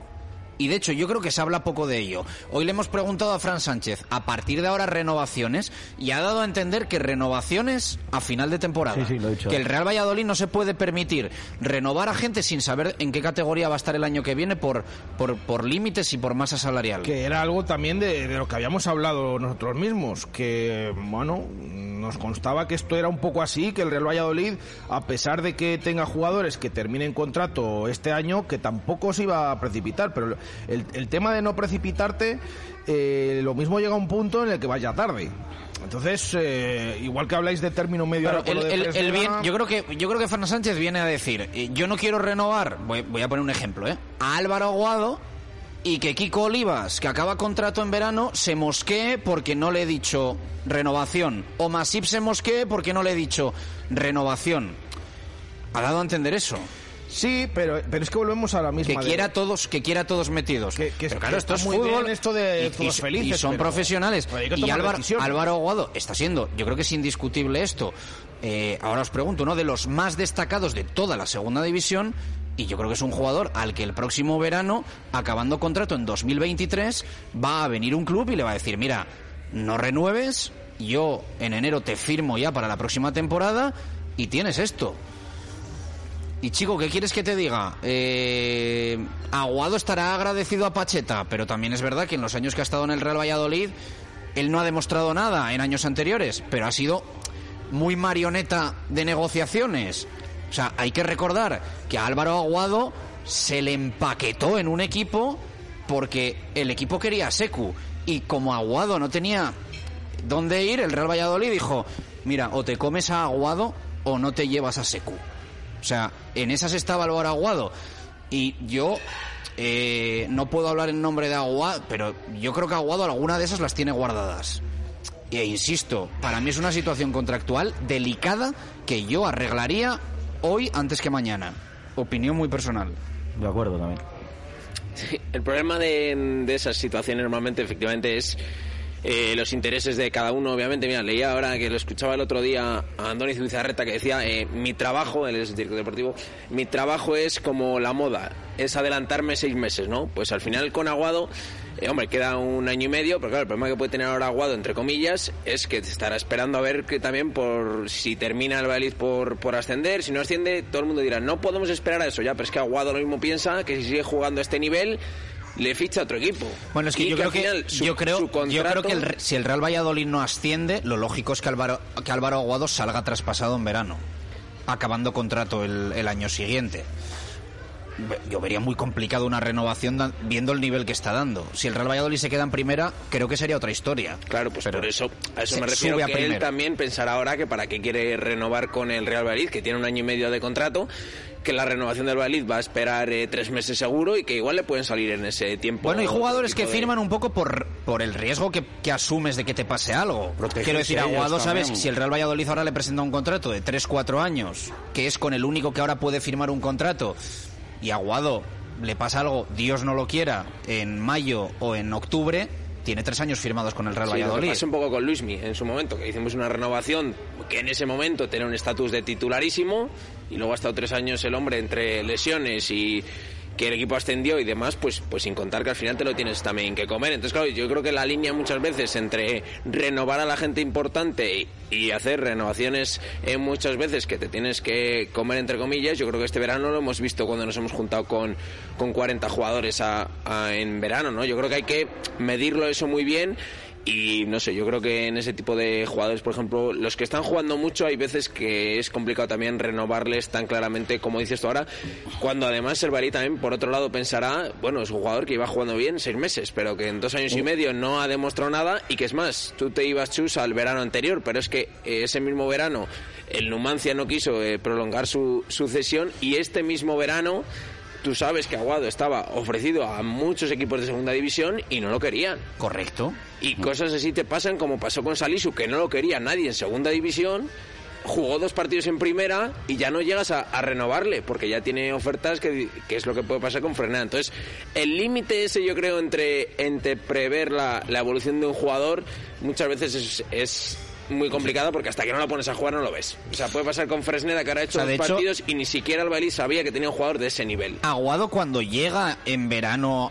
e inicia la pretemporada del Real Valladolid es oficialmente un descarte para el club. Lo que tú dices, o sea, si se lo quiere llevar alguien hoy, que se lo lleve. Y, a- y me atrevo a decirte que a dos semanas de arrancar en la liga, si alguien lo hubiese querido, también se lo hubiese llevado. que tenías que- Luego está la apuesta competitiva de Pacheta, que yo no le quito ningún mérito, ¿eh? No le quito ningún mérito. Pero si es verdad que si alguien va a tirarse un farol de que en verano había una apuesta por Aguado, es mentira. Es que O sea, Aguado no- no. fue rescindido porque tenía dos años más de contrato. Si hubiera tenido un año solo o, vamos, hubiera sido rescindido como fueron otros. Es- hay que tenerlo claro. Eh, Estoy contigo, es un jugador que tiene unas características eh, tan especiales que a los cinco entrenadores anteriores en los diferentes clubes donde ha estado no les ha valido. Es una cuestión de que, por ejemplo, a Pacheta le ha servido, ha confiado en él, le ha apostado y le está sacando ese, ese rendimiento, ¿no? Yo sigo, yo para mí el caso de Aguado es también opinión. eh, muchas veces la gente parece que infravalora la figura de un entrenador, ¿no? Y dice, Buah, si es que el entrenador, pues al final que, que ponga a los 11 buenos y tal. Hombre, eh, yo creo que en un caso como el de Aguado, como tú dices, eh, mm, dice mucho de la figura del entrenador, de cómo hace a un equipo, de cómo hace jugar a un futbolista concreto. O sea, yo creo que el caso de Aguado... Y era una apuesta no, arriesgada, ¿eh? No voy a decir que sea para estudiar en los, en los cursos de fútbol, Y pero una- hombre, es un caso yo creo que yo en los, eh, no sé si 15 años que, que llevo en la radio o más, eh, mm, yo nunca había visto en el Real Valladolid un jugador que cambiase tanto su estatus, su rol, su vida, su carrera. Con un entrenador. En un mes. O sea, yo, jamás lo había visto. Yo O sea, lo comparo siempre con el caso de Víctor Pérez, que era un jugador que no contó en el Alcorcón, no contó en el Huesca demasiado, viene el Valladolid y es titularísimo pero del equipo que nunca, asciende. para mí nunca dio el nivel que está dando ahora Aguado, Víctor Pérez, ¿eh? Pero fíjate que fue una apuesta Bueno, arriesgada, cuidado. fue una apuesta arriesgada porque el primer mes en algún partido, no me gustan, ¿eh? Pero- en algún partido hubo dudas, tuvimos dudas todos. Con Aguado, con Aguado. Este creo- año, este año, este año al principio de temporada, para ciertos partidos, yo el primero me incluyo, No, y para yo, ciertos partidos y yo, no le yo- vemos, y yo no le que soy de apechugar con estas cosas, no, y- que yo, y yo en ese que sentido yo en algún igual. partido decía, eh, yo creo que se necesitan más piernas. Pero claro, es que luego Aguado en el tercer mes es que te- tiene más piernas que nadie. O sea, es que... Está Es que, es que te tienes que callar la boca, Es- está claro, en ponerte de pie y, aplaudirle. Es Yo que- es se la una situación muy antes. especial. O sea, Pero- eh, lo mismo, pero de ningún momento yo le he visto flaquear. Pero es verdad que, bueno, se podía pensar. Yo Pero- tenía dudas que para parti- ciertos partidos yo tenía, yo tenía dudas que para ciertos totalmente. partidos, los partidos vamos a llamar Sí, sí. grandes, yo tenía dudas de que Pero- ah, pero por eso, porque la segunda la entiendo a lo mejor Había por dudas desconocimiento, previas. la entiendo como más física la Hay que, tener, ¿no? hay que tener en cuenta que en pretemporada tenías 40 jugadores. O sea, te tenías que desprender de 15, o sea que no era muy difícil estar en esa lista. Independientemente ya luego de cómo jugaras. Pero el día, yo creo que el día que la parte vulgarmente hablando, es el día de mediados de agosto, puede ser el Trofeo Ciudad de Valladolid con el Rayo. Para mí hace un partidazo espectacular. Y yo creo que ahí Pacheta se da cuenta. y luego a bueno, mayores, prete- un partido. En un partido, sí. amistosos, Sí, sí, pretemporada, pero- Nacho, hemos visto cada recital que luego... Sí, pero quiero decir que tiene más valor aún porque. ¿Quién era el que era el, que en pretemporada te parecía Maradona, que era este el, el, el torito, el... Aquí no. Aquí no, bueno, o sea, que aquí no en pretemporada Sí, parecía, vamos. Sí, pero, pero es verdad, yo estoy de acuerdo en lo que dice Nacho con lo del tema de pretemporada, que el día del Rayo se comentó, como se había comentado otras pretemporadas, Y de hecho ese día los comentarios eran, sí, sí, si este jugador eh, siempre nos gusta en amistosos, en Copa del Rey, en estos... Es verdad. En estas es cosas. verdad. Sí, sí, sí. Pero, pero es verdad que ese día ya dijo... eh, Pero yo el creo- público de Zorrilla dijo, oye, pues eh, hoy nos ha gustado Aguado. Pero hay que ponerlo más Sin- en sin valor. convicción de que esto fuera para más. Hay que claro. ponerlo más en valor cuando eras el, el séptimo medio centro o el sexto, quitando de la sí. CEN. Es que en pretemporada, por ejemplo, yo recuerdo que hizo un partido muy bueno, no sé si fue el, el- el de, eh, el de la Morevieta, eh, Olaza. No, no, eh, en, pretem- en pretemporada, los mejores de la pretemporada fueron Weisman y Olaza. Pero, pero, pero, pero, clarísimamente. Y luego Olaza empieza la liga se y cierra no el le mercado, interesa y- Sí, sí, muy buenas. Es Sí, lo bueno, que pues, pasa. eso, pues eso también es la labor del entrenador que lo ha hecho bastante Lo de bien. Olaza, lo de Olaza fue- ha sido- ha sido un caso claro. O sea, en, en verano a ver si puedo salir y cuando veo que no puedo salir, pues realmente hay que decirlo ah, claramente. A mí me da una rabia que, eh, No ha querido. que en el fútbol, o sea, eh, lo digo, que cobrando lo que cobran se lo tomen así, no me, me- me- me- me da una rabia. O sea, no... Pero en los entrenos hacía algo, Jesús, o... o sea, Olaza, a ver, a ver, yo eh, no voy a decir que que tuviera que fuera súper profesional y estuviera metido. Eh, yo le, le he visto peor en los partidos. Pero tampoco que iba sobrado. No, no, no, que no. O sea, yo no puedo decir ni una cosa ni la otra. Pero en los partidos, desde luego, que... Y es que yo tengo clavado lo del día de Lezama, que, que estábamos ahí, veíamos cómo, cómo subía, bajaba... Y sin decirle el nombre se fue directamente para el banquillo. Eh, en el día a día, en el club, no hay la sensación de que, de que Olaza se haya hecho el remolón y tal. Pero, pero tampoco era eh, lo que hemos visto meses atrás, un jugador que. O sea, yo tampoco el compromiso, no puedo decir, no hay compromiso, pero no, no quiere decir que, o sea, que no lo haya porque no lo veas. Pardo. No, quiero O sea, decir... igual Olaza es más flojo de lo que imaginábamos todos cuando llegó hace un año, que nos vinimos arriba, pero puede, no sé. puede ser eso uno y luego también puede ser que hay veces que el jugador no rinde, pero no tiene que ver con solo una cuestión del querer o del deseo, o sea, no encuentra sensaciones por lo que sea, se le Pobrecillo. pasa algo...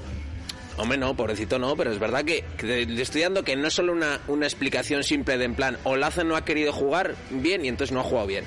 No, hombre, las cosas no son tan simples como eso, porque entonces eh, podríamos pensar que es que Aguado en el otro equipo donde ha estado no quería jugar. ¿A que no? No pensamos ninguno eso, porque cuando rinden aquí pensamos que es que los otros ya estábamos metiendo es que- el entrenador, lo Es que a. Aguado le querían echar. A Olaza ahora es el que se quería marchar él también, ¿eh? O sea, Yo creo que diferencia. son puestos diferentes, jugadores diferentes y que Olaza con Sí, no Pacheta no, puede personas. tener la excusa que puede tener Aguado con, con Sergio. Y que yo porque, creo- O sea, No le dio eh, ni un minuto. Y que yo creo que No Pacheta, y yo creo que Es Pacheta que- ya es estaba la- cansado de la la ha dado situación también. ¿eh? es que es que Aguado con, eh, Aguado con el, contar con- Aguado con el fútbol de de Sergio puede pensar, mire, es que yo juego a otro deporte. O sea, es que yo o sea, Aguado comparar el No, pero que no es solo con Sergio, ha sido con Sandoval, con Luis Carrión en el Numancia, o sea... Sí, no son solo- todos iguales, no solo- son todos iguales. Pero, eh, por ejemplo, yo, yo creo que el aguado que estamos viendo ahora es el aguado que fichó el Real Valladolid del Córdoba.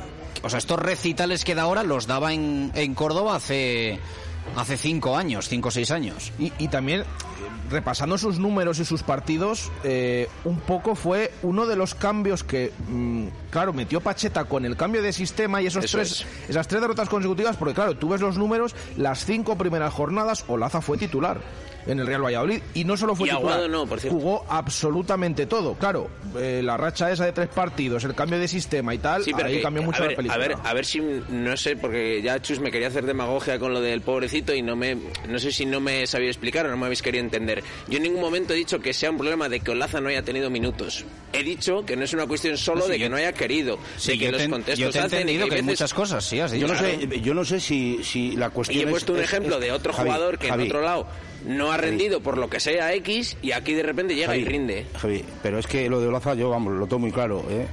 Blanco y en botella. O sea, es decir, un jugador que en el Celta lo hace muy bien en primera división. En el Real Valladolid viene eh, los meses que viene y de lo poco, de lo poco que Ahora, te yo, puede yo salvar. también ahora, es- yo también ahora, un año es- después, me, me- Hombre. reflexiono sobre por qué el Celta le dejó salir tan fácilmente. Pero, la- O sea, pero el resultado que tal y, lo- y aquí el año pasado de lo poco salvable bueno dentro del, del, del- del naufragio Sin más, uno más. bueno entonces y bajas a una categoría inferior entonces decir pues son por eh, cualidades es una cuestión de cabeza ahora ya ahí la cabeza de cada uno es cuestión pero lo que está claro que estamos comentando que hasta que acaba la pretemporada mantiene un nivel, se cierra el mercado. Hombre, son muchas pistas para hablar alto y claro, ¿no? Son muchas pistas más allá de, bueno, sensaciones, lo ha intentado pero no ha podido. Yo realmente creo que no lo ha intentado.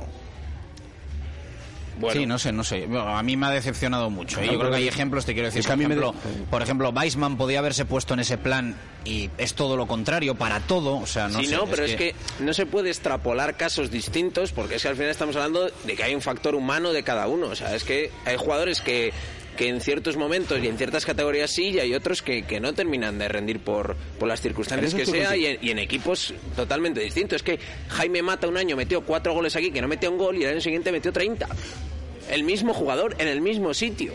Pero aparte... Y sé que alguno me dirá, no es que jugaba en banda, no sé qué, también jugó en punta y no metía un puñetero gol. Pero corría más colaza. Sí, ¿y qué? Y el resultado deportivo era el mismo, Chus, que no es una cuestión solo de correr. Yo sé que tú te quedas más tranquilo si uno llega y se hace la maratón de, de Múnich. pero no me quedo se- más se tranquilo. fútbol. No me quedo, no me, no me quedo más tranquilo, pero sí le valoro profesionalmente como un profesional. Pero es que O sea, eso es lo yo- mínimo, Javi. y que lo mínimo la de actitud. Quiero decir, quiero decir, Javi, yo al, al, Sí, al- sí, al que es malo, al que es, llegar. ma- al que es malo, por lo menos que corra. Ya, pero es que estamos hablando de jugadores Porque si es malo y no corre, Es que, es que el mínimo es la actitud, como en la mili el valor se supone. O sea, si actitud con C, otra cosa luego son las aptitudes. ¿eh? Eso es otra historia que tiene razón y ahí puedo estar contigo, pero la actitud tú lo ves y te está diciendo Jesús, lo hemos visto. Y Jesús. Jesús de momento ha dicho que en los entrenamientos no destacaba por su indolencia Ha y que la sensación en el club y la sensación Pero- en el club es que no ha habido una falta de profesionalidad. ¿Sí o no? ¿Has Eso- dicho eso. Jesús? Sí. Entonces, ¿por qué nosotros tenemos que estar te con el dedito tampoco acusador? Porque porque destacaba vamos a ver, por estar vamos a ver. súper comprometido. Porque O sea, que no opinamos, opinamos, otra. evidentemente no tenemos todos los datos para tener una opinión que sea, es una opinión personal de cada uno y la cuestión de la opinión personal, en este caso, es que yo lo tengo clarísimo. Por, por- por las circunstancias. Ahora que evidentemente eh, ni soy una voz autorizada en este tema, ni, ni tengo todos los datos que pueda tener una persona del, del club. Pero yo te pregunto, dentro de esas condiciones, entonces tú mojate, ¿qué, tú, ¿qué, qué, qué crees que le ha pasado? O sea, es decir, ¿qué, qué, qué le puede haber pasado? Es decir, Porque es cuestión de actitud. Yo ahí estoy, no, yo, yo ahí estoy también de acuerdo con Javi. Hay muchos factores que rodean al futbolista. No solo es el tema deportivo, también lo que pasa en casa. Ya lo dijo Pacheta, creo, en una rueda de prensa. Eh, existen muchas cosas. Sí que es verdad que el, Entonces el vamos hombre- a decir, el hombre Real- no en vez de Real Valladolid Club de No, Fútbol, no. Real Valladolid ONG. Quiero decir que eh, el hombre no ha puesto todo de su parte, eso está claro. Pero que hay un mogollón de factores alrededor de un jugador. Sí que es verdad que otros 23 sí que lo han puesto. Bueno, si a lo mejor si hubiera un caso de eso lo entenderíamos, pero como no lo sabemos, lo que vemos nosotros es lo que vemos. Y lo que vemos es eso. Que hasta pretemporada, fenomenal. Se cierra el mercado, los partidos que ha contado con él, Nada, la pretemporada... la actitud, la actitud, vamos a ver, la actitud del cambio de Amoreveta, la actitud del cambio de Amoreveta lo dice todo. Es que no saca ni el telón y se va. Vamos a ver, que Olaza no es el único que hace el ridículo en la Morevieta, Pero está- en ¿de el quién Lezama, estamos- pero. ¿de quién estamos hablando? Sí, ya, pero es que lo estáis personalizando en uno como si no hubiera habido ese día otras 10. eh, A lo mejor de aquel día cuántos han salido, a lo mejor de aquel día cuántos No. han salido en este mercado. Pero ahora no lo recuerdo, pero en Amorebieta jugó Alcaraz de titular. Mm, No, creo que No, fueron Quique. Fede y Quique a la izquierda. Fede y A lo mejor los cansa- es que, Quique claro, manda. claro, Quique a la es que a lo mejor tienes- Ah, Quique y jugó no, banda. a lo mejor Y tienes- jugó Javi Roque- Sánchez y Roque. Fede y Joaquín. Sí, sí, sí. Y jugó. Roberto, Sí, y jugó sí. Weissman, Sí, sí. y jugó Tony. Y León, Y Sergio León, ¿no? León que Los pega una, delanteros sí León que que- pega una pero- patada a la botella quiero cuando decirte le que- hacen el cambio. Quiero decirte que, eh, claro, si fueron cuatro jugadores de los que se han marchado, que no estamos responsabilizando ahora y volver a aquella, a aquella derrota. Yo que te digo que era un problema de actitud, ya está. Es una opinión personal. Eh, vamos a hacer una pausa, 2 y 21 minutos de la tarde, seguimos hablando del Real, del Real Valladolid, Eh, casi no hemos tocado temas de, actualidad y, va volando la tertulia y va volando el programa. Aquí en la fundición, en día de cocido, el, el que se está metiendo aquí Alejandro de Grado, ¿eh? Sí, sí, Ojo, Sí, ¿eh? se está poniendo. Estoy por subir bien, una ¿eh? foto ahí en el, en el Twitter. No te lo acabas eso, Alejandro. ¿eh? Pero ya te lo acabas tú. Hacemos una pausa y continuamos. Directo Marca Valladolid desde la fundición. Chus Rodríguez. ¿Cuál es el plan que nunca falla en Valladolid? Unos bolos en Bowling Zul. Pícate con tus amigos, con tus compañeros de trabajo o con tu suegro. El buen ambiente y las risas están garantizadas. Abierto todos los días a partir de las 5 de la tarde. Estamos en la avenida de Salamanca 110, junto a la fundición Bowling Zul. Si hace tiempo que quiere cambiar su bañera por un cómodo plato de ducha, no lo piense más. Reformas Lozano se lo cambiará en un tiempo récord, tan solo 8 horas. Y durante diciembre y enero le regalamos la grifería. En Reformas Lozano realizamos todo tipo de rehabilitaciones y reformas en viviendas locales y comunidades. Reformas Lozano, calle San Martín 1315 o en reformaslozano.com.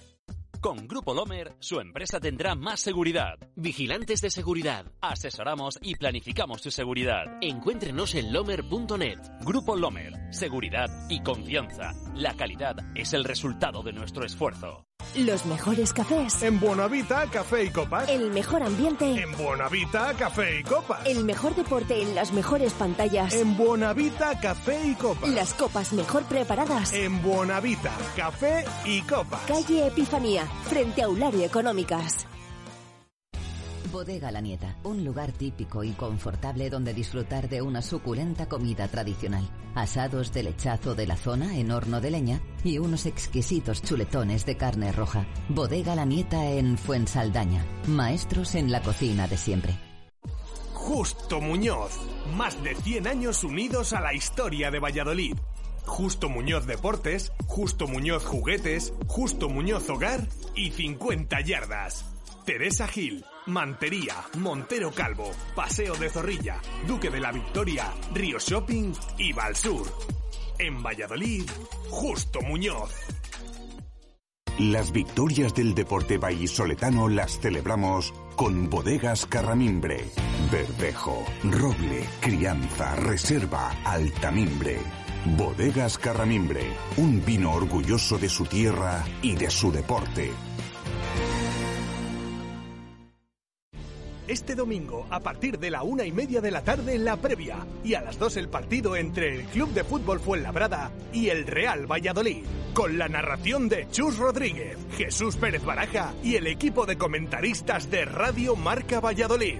Escúchanos en el 101.5 FM, app radiomarcavalladolid.com y Twitch. Con el patrocinio de la Fundición, Oliver, Fonesval, Carramimbre, Distribuciones Saborea, Rehabilitaciones Gaitán, Paraíso 13, La Rana de Oro, Vintage 10, La Maroma, El Manitas, Menave, Ecovidrio, Torondos, Nuovac y Comercial Ulsa. Directo Marca Valladolid desde la Fundición. Chus Rodríguez. 2 y 24 minutos de la tarde, directo Marca Valladolid de miércoles desde la fundición, día de cocido, da gusto, ¿eh? Ver, eh, ver a tanta gente aquí comiendo el, el cocido de la fundición que, que, merece la pena. ¿De grado está bueno? ¿Está rico? Dice que ok, que ok, está ya con, con los garbanzos. Eh... Narramos el cocido de degrado, ya solo nos ya solo nos falta narrar el cocido de degrado. No, estás ahí enfrente, es que justo, ¿eh? Parece que eres... Sí, podríamos hacer un directo de Twitch de degrado. Ahí está ahora mismo, alguno, la boca alguno llena, lo hace. el Bueno, tenedor lo baja. Vale, vale, baraja. Se podía haber puesto un poco más lejos que nos está nos está poniendo los dientes largos. Vamos a escuchar sonidos de presentaciones eh, brevemente, eh, Eh, muy poquito de cada uno. Tampoco es que hayan dejado grandes titulares, pero eh, hay que poner en valor también las presentaciones que para eso que para eso se hacen. Ha dicho esto Josema, el central que viene del Elche.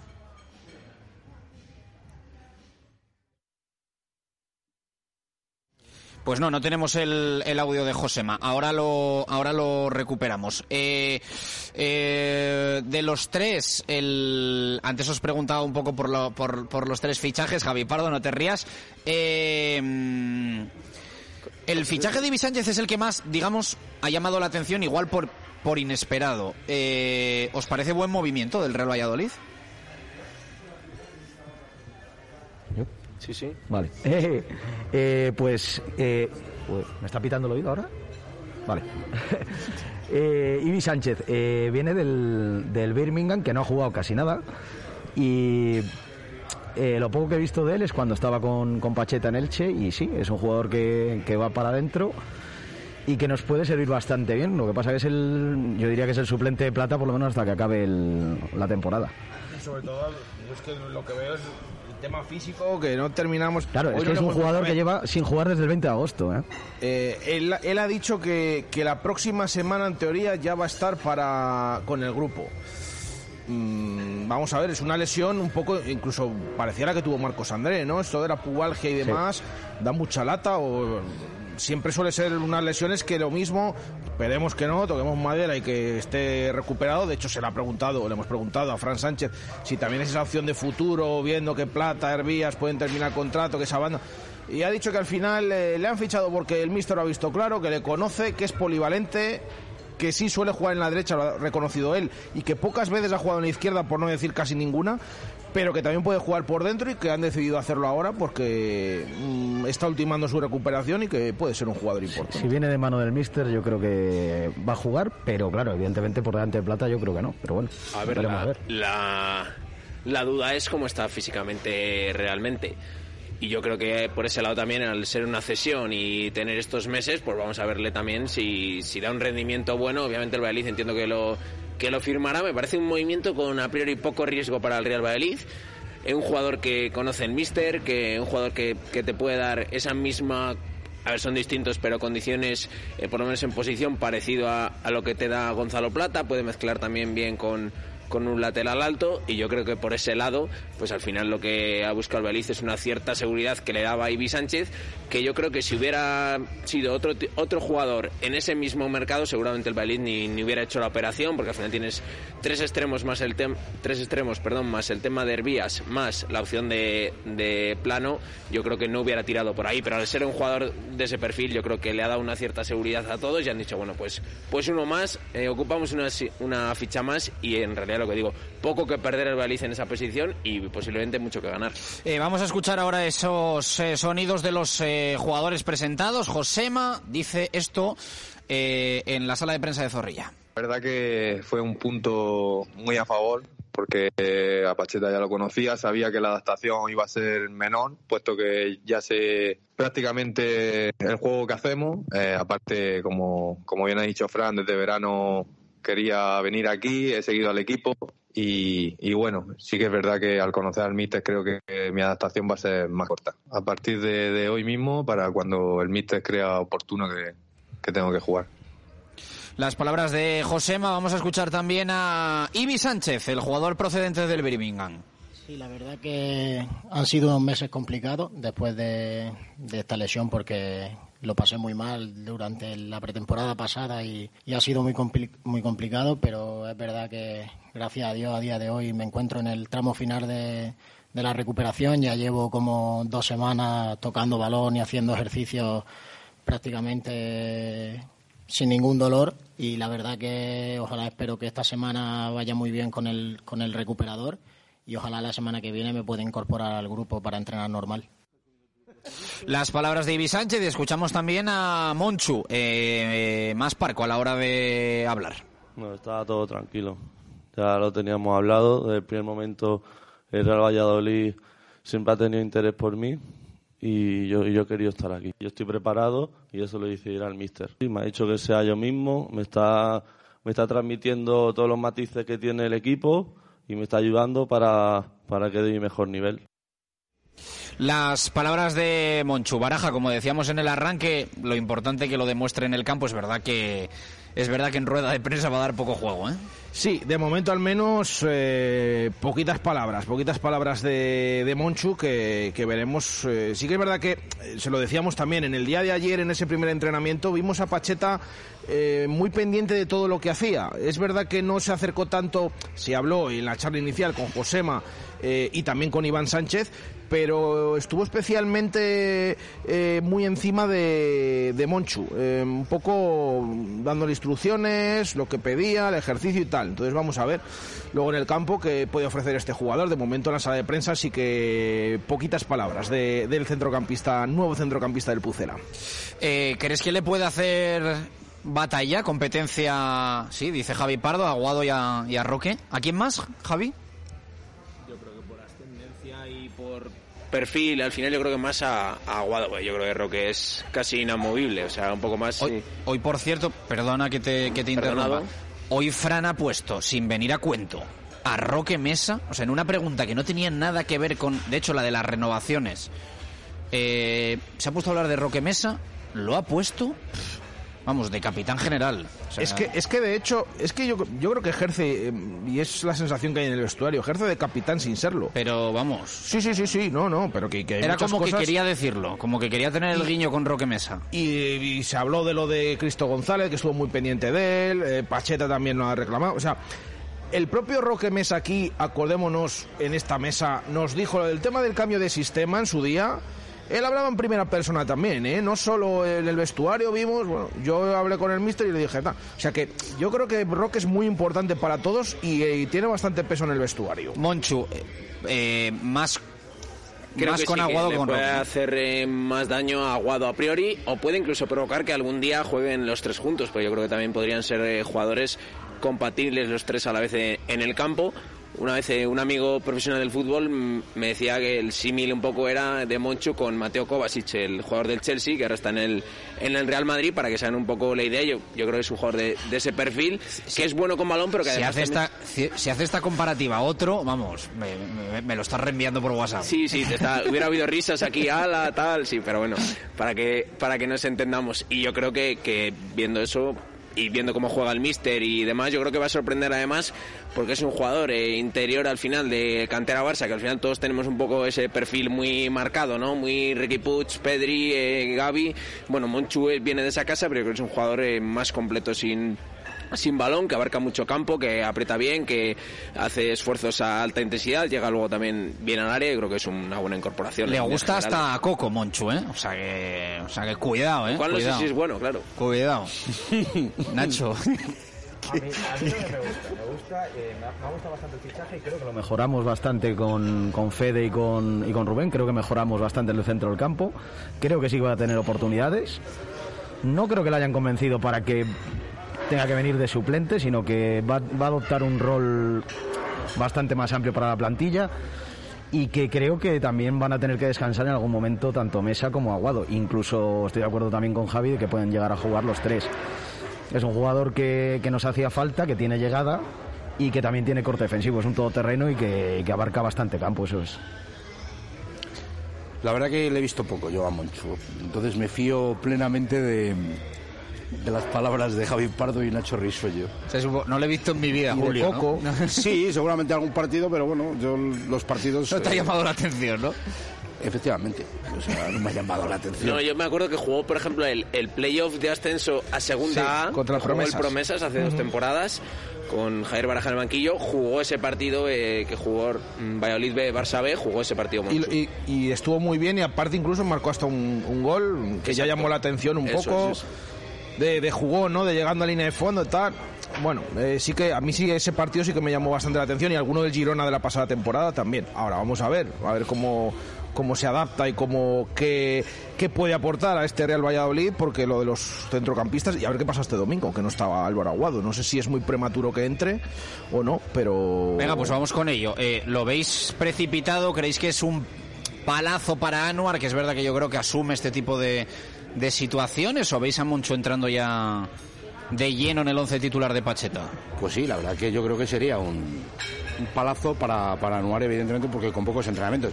Ahora que tampoco hay que estar un mes para que pueda jugar, como pasaba en otras circunstancias. Es decir, si le ve, viene y le ve para jugar, pues evidentemente, y mejora eh, las prestaciones que te puede dar Anuar, pues es, ah, yo le quiero mucho Anuar, pero la vida es así. Es que no, no hay otra. Incluso no lo sé si eh, Joaquín vuelve, eh, aunque Joaquín no le ve de medio centro, ¿no? Eh, Pacheta. el primer día es como que se sorprendió y ha habido otro día que ya ha sacado el nombre Y también. hoy, hoy Fran Sánchez ha comentado que, que no veían tampoco mal quedarse con solo cuatro medios centros porque Bengue Joaquín puede ser un comodín a utilizar en esos contextos igual pues eh, más de tener que eh, aguantar un resultado o algo así. Es verdad que parece que no casa mucho con, con Pacheta, pero, pero bueno, sí que lo ha comentado. Y yo creo que a priori debería jugar Anuar porque efectivamente sería un... Al final Anuar es un chico que lleva aquí mucho tiempo, que es de la casa, que que todos sabemos lo que puede dar y lo que no puede dar, pero que acepta su rol, que oye, ha decidido ahora, eh, cuando parecía que lo tenía hecho con el Mirandés, al final lo han parado porque sale Rubén Alcaraz y San Emeterio, él lo ha aceptado también. Bueno, yo creo que por ese lado también se merece un poco el, el premio Anuar y creo que además hombre, es un jugador que en ese rol de cuarto medio centro, de ciertos contextos y tal, sabes que te asegura unos mínimos y que él, aunque salga 10 minutos, se va a comer el, el verde. Entonces yo creo que que como eso está sobreañadido, pues yo creo que... La actitud, la actitud está por encima. En Anuar eh, es innegociable. Lo que pasa es que yo no sé si en esa posición, incluso saliendo desde el banquillo, le ha puesto alguna vez Pacheta. ¿eh? Sí, el otro Te hago la el último día que, que en Pero casa, vamos. sí que con Quique Pérez, que no jugó Quique Pérez precisamente, salió Anuar esos últimos 10 minutos el, o 20 el último día en casa. Yo creo que, que la opción va a ser Anuar, ¿eh? pero vamos. Sí. Sí, yo creo que sí. Al final, Monchu llega esta semana, va a hacer tres o cuatro entrenamientos. Yo creo que va a poner a Anuar. Yo creo que es demasiado precipitado que juegue Monchu de momento porque hemos tardado bastante en adquirir un, un modelo de juego para lo que de verdad el Mister quiere que juguemos. Entonces hemos tardado a lo mejor 12 o 13 partidos en encadenar todo eso. No voy a decir que va a tardar 12 o 13 partidos en jugar, evidentemente, pero sí que debe tardar un par de ellos al menos para coger todo lo que tiene que coger. ¿Y creéis que si hubiese, o sea, si fuese otro partido y no en Fuenlabrada, también eh, Anuar? Yo ahí, Joaquín. Si fuera un partido de las características de, de los de arriba, en los que te tengas que jugar tres puntos de verdad. Yo creo que la única opción de que no jugase Anuar sería que fuera un partido en casa contra un rival de abajo, que vas a tener mucho la pelota. Algo ahí creo que igual dices, pues bueno, me arriesgo y le doy a Monchu 50, 60 o 70 minutos para que vaya cogiendo ritmo. Pero yo creo que siendo encima fuera de casa, que es obvio que uno de los gran, yo creo que el gran debe que tiene ahora mismo el, el equipo de Pacheta es conseguir ser fuera de casa lo mismo que en casa. Que no digo que sea fácil, ¿eh? pero por supuesto. Entonces yo creo que viendo que encima es un partido fuera de casa, yo creo que, que Anuar sí o sí. Y si funciona es muy importante, claro. Porque recuperas a Anuar para la causa y ya tienes a esos cuatro medios centros como tal. Sí, no, no digo que no, ¿eh? pero también es verdad que luego, a ver cuánto tarda Monchu en, en entrar en el 11 titular, ¿eh? pero, pero bueno, no sé. O sea, yo, yo soy de los que piensa que si traes jugadores ahora en invierno son para, para jugar. Pero, bueno, entiendo que puede ser muy precipitado porque, bueno, pues hablamos pero- de, pero de- tal de y una como- cuestión de cuatro días, ¿no? O de cuatro entrenamientos. dices, eh, tal y como está el 11 titular que lleva varias esta va a ser por sanción de Aguado pero claro eh, traer a alguien para jugar es que el 11 que estaba poniendo últimamente está funcionando No, digo para. Sí, pero para Claro, jugar para cuando jugar- se dé una situación para jugar, Claro, quiero decir. pues tiene que esperar, pero Va- fíjate, vamos a ver claro. en cuántos partidos vuelven a pasar, si es que llega el momento, hasta que Roque y Aguado, por lo que sea, no pueden jugar. Es verdad que ahora yo creo que ha cambiado un poco el fútbol con los cinco cambios. Quiero decir, al final antes parece que era muy raro que un jugador desde el banquillo siempre solo juegan 14. Pero ahora es obvio que jugando 16 tienes muchas más opciones. Es más, los propios Quique, Anuar, eh, Alcaraz, eh, San Emeterio han salido muchas veces desde el banquillo. Entonces yo creo que y no, eso va y no estaban eso va a hacer también que, que poco a poco haya opciones para un Monchu, pero no creo que sea de inicio. 2 y 39 minutos de la tarde. Vamos a hacer la última pausa desde la fundición en este miércoles de directo Marca Valladolid. Eh, ¿Cómo está hoy la fundición, Baraja? eh? El cocido triunfa. Hombre, es que llama mucho la atención. Los miércoles, pues aquí no hace más que venir gente. A ver si no va a quedar para ti luego. Eh, Que sí, hombre, que sí, que sí. Pausa y continuamos. Directo Marca Valladolid desde la fundición. Chus Rodríguez. Llega el frío, pero en la fundición entramos en calor abiertos todos los días. Un espacio único en Valladolid ideal para grupos, celebraciones, amigos, familia, pareja o compañeros de trabajo. Menú diario, cocido los miércoles, sábados de Love Music y el mejor fútbol con las mejores cervezas. Parque infantil ya abierto, los mejores cumpleaños para que disfruten pequeños y mayores. Y todo junto a nuestra bolera Bowling Tool, La Fundición, Avenida de Salamanca. Descubre la nueva Citán de Mercedes-Benz en versión furgón y tourer, compacta por fuera, pero espaciosa por dentro. Te sorprenderán sus soluciones de conectividad inteligentes, su seguridad, su alto confort y su gran espacio de carga. Visita tu concesionario Mercedes-Benz más cercano y ten una verdadera sensación de gigante. A Darsa, concesionario Mercedes-Benz en Valladolid, Avenida de Burgos 49. Cuando los primeros humanos descubrieron el fuego, su vida cambió. Cuando descubras el fuego, conocerás algo diferente en Valladolid, algo que te hará disfrutar sabores que nunca antes conociste. Fuego, en calle Ferrari. Descubre algo diferente. Apueste por la profesionalidad, garantía y eficacia. En Imperolid le aconsejaremos la mejor solución en sistemas de impermeabilización y aislamiento térmico por el exterior. Rehabilite de forma eficiente, ganará en confort y ahorrará dinero. Olvídese de goteras, filtraciones, fugas de calor y tratamientos en fachadas. Es un buen momento para prevenir. Aísle su vivienda con Imperolid. Profesionales del aislamiento térmico. Imperolid, Avenida de Gijón 105 o imperolid.es. ¿Sabías que uno de cada tres niños tiene problemas de visión? El Instituto Oftalmológico Recoletas cuenta con un equipo especializado en oftalmología pediátrica, ya que la prevención es el primer paso para cuidar de la salud visual de tus hijos. Infórmate en el 983-396-179. Instituto Oftalmológico Recoletas. Visión personalizada. En el lagar de Venancio cuidamos el producto para que tú lo disfrutes directamente desde el mercado a tu mesa, siempre fresco y recién cocinado. Pincho de lechazo, chuletón, pulpo a la brasa y mucho más. Calidad y sabor. El lagar de Venancio, en la calle Traductores junto a Michelin. Reserva en el 983 33 43 44. ¿Te casas? En José Carlos Joyeros te ofrecemos una de las gamas más amplias en alianzas de boda y anillos de pedida. Atrévete a diseñar tu propia alianza. Tenemos taller propio artesano. Cásate con nosotros. José Carlos Joyeros, calle Angustias 5, junto al Teatro Calderón. En la familia Oliver ya somos ocho. Ocho establecimientos en Valladolid para que disfrutes de nuestros sabores a cualquier hora del día. Camino de la Esperanza 91 en La Farola. Mateo Seoane Sobral 3 en Parquesol. Paseo de Zorrilla 47. Bajada de la Libertad. Río Shopping, Plaza Mayor y ahora también en el Centro Comercial Valsur. Oliver, una empresa familiar desde 1965. Directo Marca Valladolid desde la Fundición. Chus Rodríguez. 2 y 43 minutos de la tarde, continuamos en la fundición, directo Marca Valladolid de miércoles, miércoles de cocido, ya sabéis que podéis venir cualquier día a comer, a cenar, con los peques al parque de bolas, el planazo ahí con la, con la bolera, lo que, lo que os apetezca.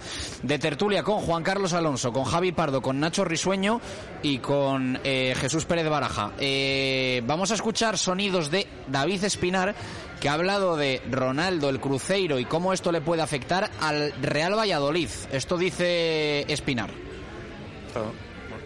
Perdón, ha estado en el día a día, obviamente a distancia, porque se encontraba en Brasil, pero una distancia eh, que la tecnología resuelve para todos nosotros. Obviamente el presidente y la dirección deportiva han estado en permanente contacto, ha estado al día de todas las operaciones y hasta donde yo sé, está muy satisfecho de cómo ha transcurrido el mercado, alineado absolutamente con el entrenador, con el trabajo de la dirección deportiva.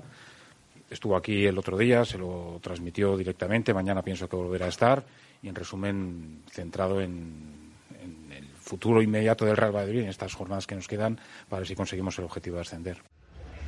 Eh, eso decía sobre cómo está Ronaldo, ya ha visto el mercado y ahora sí, eh, en más profundidad sobre la compra del Cruzeiro. Obviamente hay una sinergia al pertenecer al mismo propietario, que es eh, prácticamente natural, pero el equipo de trabajo del Real Valladolid es uno y el equipo de trabajo de Cruzeiro es otro. Es verdad que un par de personas de la dirección del club han estado en Brasil ayudando a los eh, actuales gestores a recomponer un poco la situación económica del Cruzeiro. Todavía estamos pendientes de que concluya una due diligence que se está haciendo a nivel jurídico y económico para confirmar la compra del porcentaje mayoritario por parte del presidente del Real Valladolid y sí que he visto que hay una sinergia entre aficiones, pero más allá de, estos detalles no eh, dirigidos por el club, no hay, no hay nada más que una colaboración totalmente protocolar. Ronaldo, como presidente del Real Valladolid, sabe cuál es el problema del Real Valladolid, como una, la mayoría de clubes que no son el Real Madrid y el Barcelona en la Liga Española. Pero Ronaldo también habla como una leyenda del fútbol. Y desde el punto de vista de un futbolista, aspectos como la Superliga son llamativos. También es llamativo para un futbolista poder ser campeón del mundo una vez cada dos años en lugar de una vez cada cuatro. Y es por ahí por donde él se pronuncia en estos aspectos. Pero en todas las conversaciones que mantenemos a nivel de club con la Liga, con UEFA, con la Federación Española, la postura del Real Valladolid es contraria a la Superliga y contraria al Mundial cada dos años las eh, palabras de Espinar eh, sobre Ronaldo y su opinión también sobre la Superliga, que es verdad que la del Real Valladolid ha quedado clara, no la quiere, pero el presidente del Real Valladolid eh, en alguna charla de estas que mantiene con exfutbolistas sí que ha dicho que no lo veía con, con malos ojos. la ciudad deportiva, se le ha preguntado a Espinar Baraja, primero no quería decir fechas, después ha dicho más o menos que lo que esperan es que en un año entren las máquinas. Sí, se empiece un poco ya eh, con el proyecto presentado y todo un poco avanzado, pues que empiecen a, a, lo que es eh, poner la primera piedra de esa nueva ciudad deportiva. Es verdad que al principio no quería decir fechas y que ha dicho que esto pues lleva sus trámites, que ellos han presentado en tiempo informa lo que les han pedido, pero que todavía faltan muchas cosas eh, y por lo tanto pues habrá que esperar, pero sí que es verdad que ha terminado diciendo pues que de aquí a un año ese es el objetivo del Real Valladolid, que se empiece a ampliar esta zona de, los anexos, esta nueva ciudad deportiva del Pucela. Bueno, pues eso ha dicho David eh, Espinar, eh, que que bueno, tampoco ha tenido eh, mucho protagonismo hoy porque las eh, preguntas han ido más enfocadas a la parcela de, deportiva.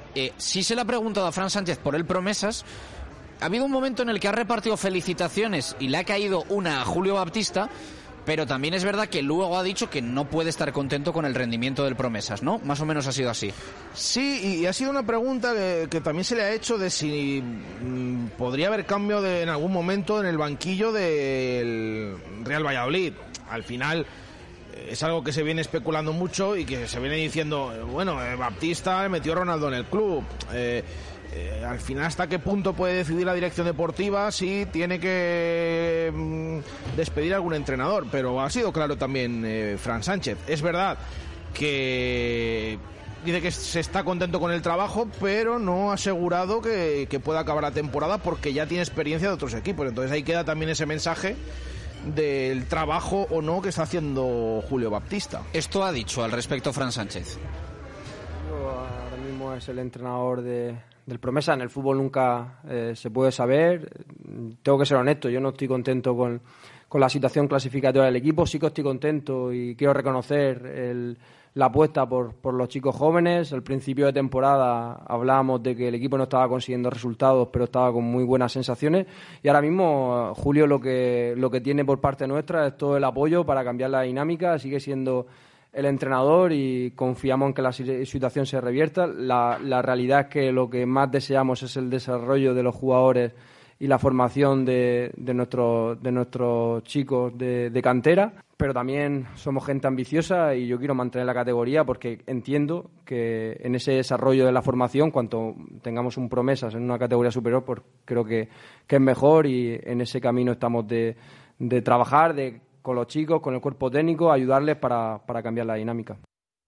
Las palabras de Fran Sánchez, ¿queréis comentar algo sobre el Promesas y el follón en el que sigue metido? Porque bueno, parece que la victoria en Badajoz nos hacía pensar en un cambio de dinámica e incluso por momentos estuvo fuera de la, de la zona de descenso, pero bueno, otra serie de pinchazos consecutivos le meten de lleno en el, en el barro, ¿no?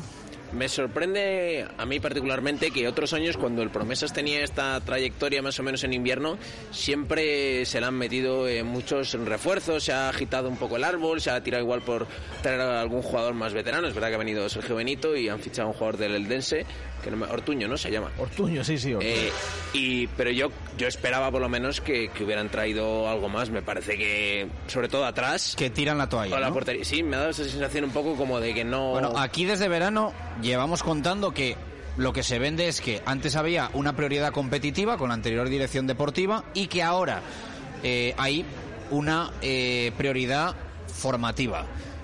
Yo personalmente creo que ni una cosa ni la otra, porque hay detalles que bueno, pues dejan bastante que desear sobre si el Promesas está para formar, viendo un poco la, gestión de alguna situación y lo fácil pero es que es así, es poner el ejemplo de Fresneda.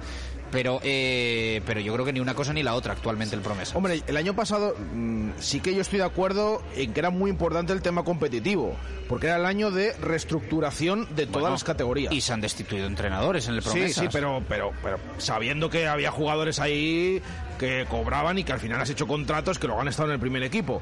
Pero creo que el año pasado estaba bastante justificado por Sí, el hecho de, cuidado Vale. que hay Ah, filiales que ah, se han bien. marchado a tercera Vale, federación. Entonces, ah, vale, entonces queremos ascender, pero y luego nos da igual, no, bajamos a segunda federación. No, no, pero es que el año pasado podías acabar hasta en cuatro o tres categorías diferentes. O sea, era un baremo muy amplio.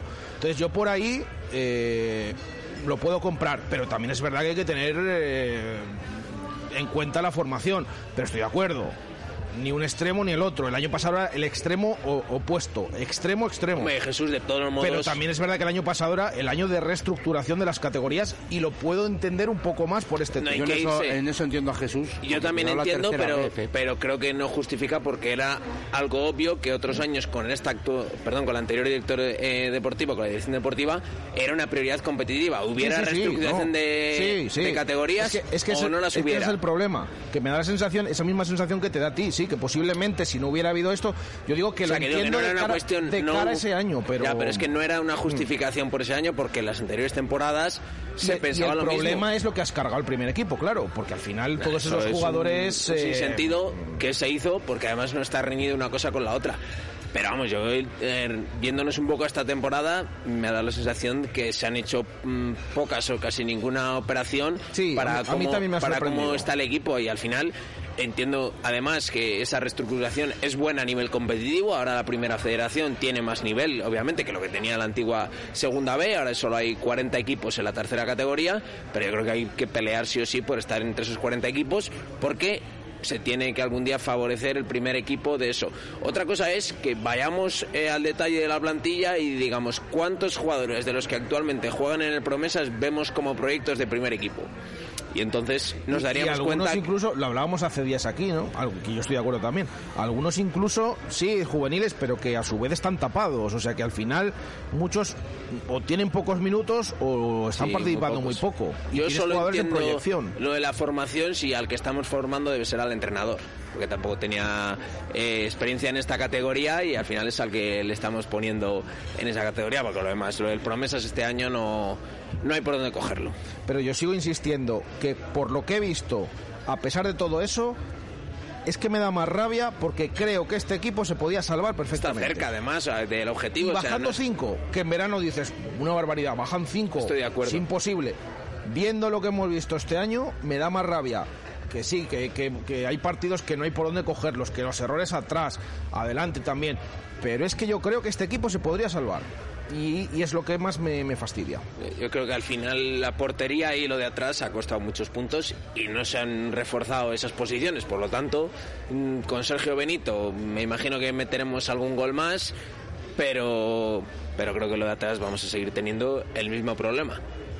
Y además con gente mayor, como es el caso de Saturday, que es verdad que es el único no sub-23, pero que juega bastante, o Quique Ríos, y yo creo que el rendimiento de lo de atrás está penaliza- penalizando mucho al Promesas, y estoy contigo en que no están tan lejos ni por puntos ni por sensaciones, parecía que había unas reacciones, ¿verdad?, cuando ganaron en, en Badajoz, pero es que luego han tenido dos partidos en casa contra rivales directos, que es que el equipo ni competir.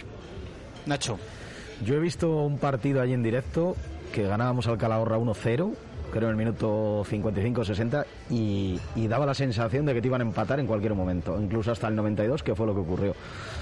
No sé si será cosa del entrenador, será cosa de la plantilla, será cosa de la dirección deportiva, pero está claro que algo hay que hacer. Tienes que quedarte entre esos 40 equipos, sí o sí, y no está tan lejos, está a 6 puntos. Y, algo había que haber hecho en el, mercado, aparte de lo que se ha hecho, de las dos incorporaciones, que una ha sido por, impagos a Sergio, que quería venir. Y veremos a ver, veremos a ver qué pasa también con Pablo Víctor, a ver si, si Pacheta le da alguna opción, que yo creo que se quedaría bastante cojo Batista en ese sentido. Y, y a ver, a ver cómo, cómo queda el final de temporada. Venga, os hago la última para cerrar tertulia, porque eh, parece que en estas últimas semanas está cambiando un poco lo de arriba. Eh, de alguna forma, comprimiéndose. Antes hablábamos de tres, ahora empezamos a hablar de cuatro metiendo el Tenerife, que ha hecho un buen mercado. al menos la pinta la tiene buena y yo creo que ha dicho, vamos a por todas, vamos a pelear por meternos en lo de arriba del todo.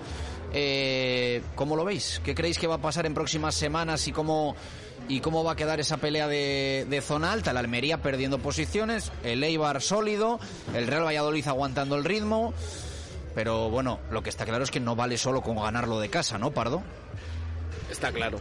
Está claro que, el equipo fuera de casa tiene que dar un, pasito al frente, tanto en resultado como en sensaciones, para mantener ese, objetivo. El Almería ahora está pasando esa crisis que pasan todos los equipos. Obviamente, eh, lo que le está pasando a Almería es que el momento bueno fue muy bueno y el momento malo está empezando a ser eh, malo de verdad. Entonces, bueno, yo creo que no tardando mucho, vamos, este- si este fin de semana pierden, seguramente cambian al entrenador porque ya sabemos cómo se las gastan allí. Y por otro lado, el Eibar y el Baliso han llevado dos trayectorias bastante más parecidas, de, empezar mal y ir poco a poco de, de menos a más. Y al final la bajada de ritmo de la Almería ha hecho que efectivamente lo que parecía al principio una cosa de una plaza solo y a pelear entre Eibar y Valladolid, ahora parece que va a haber eh, las dos plazas están en juego y que entra también el Tenerife, que estoy contigo en que se ha reforzado bien, que está haciendo las cosas bien, que va en dinámica buena y que parece uno de esos equipos que, que se va a mantener ahí hasta el final. Ya sabemos que en estas categorías, en segunda división, salvo cuatro o cinco equipos, todos los equipos pelean por casi por estar arriba o por entrar en playoff. Y a mí el Tenerife es un equipo que aquí, por ejemplo, en casa cuando jugamos contra ellos los primeros 20 minutos no me gustó nada el Tenerife, el Valladolid empezó muy bien, pero a partir de que se pusieron por delante mm, nos costó muchísimo incluso generarle ocasiones y yo creo que por ese lado el Tenerife va a ser un equipo de encajar poco y de aprovechar mucho los resultados y allí en su casa va a ser un equipo muy fuerte, así que yo creo que tenemos declarada, por supuesto, que hay eh, cuatro equipos para esas dos plazas. Eh, Nacho. Yo diría que me quedo con los tres que estamos ahí en la pelea. El Tenerife sí que es verdad que se ha reforzado, pero yo creo que no ha, no ha llegado a ser el equipo que... No ha llegado a tener el bache que debería de tener, yo creo. Cuidado que está a un punto de la Almería. ¿Dices que le está Sí, por sí, sí. llegar el bache? Yo creo que sí. Yo creo que todavía le, le queda un pequeño bache. si Igual que la Almería no. ya lo ha pasado. Para mí yo creo que, si no lo ha pasado, eh, como bien dice Pardo, la siguiente semana van a alargar a- al entrenador y eso es un problema para nosotros porque a poco lo va a hacer mejor ahora mismo. Entonces, ahí tienes a Leibar que sigue en la pelea, que empezó muy mal, nosotros tuvimos ese pequeño bache también, que ya lo hemos pasado y que todavía no sé yo a ver cómo, cómo va a andar la cosa. Y es importante eh, el pegar el golpe fuera de casa, eso está claro. Algunos se reía, por cierto, en verano cuando sonó Ramis para entrenar al, al Real Valladolid. ¿eh? Yo creo que está demostrando cositas. Hombre, en el Albacete, en el Albacete en segunda hace dos o tres años hizo un, un buen papel, ¿eh? También Hizo- Ramis. hizo metió playoff, Se sí. metió en playoff, o sea que Ramis. Eh, Además, hay hay una cosa a mí que me gusta de Ramis, que es que no se habla de Ramis. O sea, no me parece un entrenador que relativamente pasa desapercibido. Creo que eso creo que eso no es malo. Que va a estar muy igualado, va a estar súper igualado entre esos cuatro equipos, yo creo que, que cita, porque les está costando mucho ganar los partidos. El otro día ha hecho el Tenerife en Ponferrada, tiene que remontar y en el 75 perdió 1-0. Yo creo Pero que- gana en Ponferrada, ¿eh? que hay que ganar. Cuidado. Sí, sí. Ganar. Nosotros remontamos y al final nos Que quedamos ganar. con uno Ah, pero a lo, ¿no? a lo que yo me refiero que va a estar súper, súper, súper ajustado. Entre esos cuatro Y emocionante, ¿eh? O sea, yo Yo estoy con que- ganas de fútbol, de Bonito, jornada, de fin de semana. No va a ser como el año pasado, yo creo. No, te- no tiene esa sensación. Hombre, a lo mejor alguno nos sorprende, ojalá seamos nosotros, y se dispara, ¿no? el Eh, año tal, pasado era. fueron yo- 82 yo, creo el que hay tanta pasado, ¿no? diferencia en todo. Es que es, Fueron es que 82 puntos el año pasado, Español y, y Mallorca. Yo creo Ah, que no, yo hablo de yo hablo de más la pelea que tenía el Real Valladolid que peleábamos sumidos en tristeza, ¿no? Y yo creo que este año es tenemos el subidón de, de- de- de- Sí, de ganas. que nos gusta lo que vemos. Gracias Juan Carlos, gracias Javi, gracias Nacho, a vosotros. gracias Jesús. Esta tarde eh, Universo Arbitral, eh, un especial desde, desde el Cubi Sports con Juan Carlos Alonso al, al frente a las 7 de la tarde. Nos despedimos, gracias por estar ahí, un abrazo, adiós. Este domingo, a partir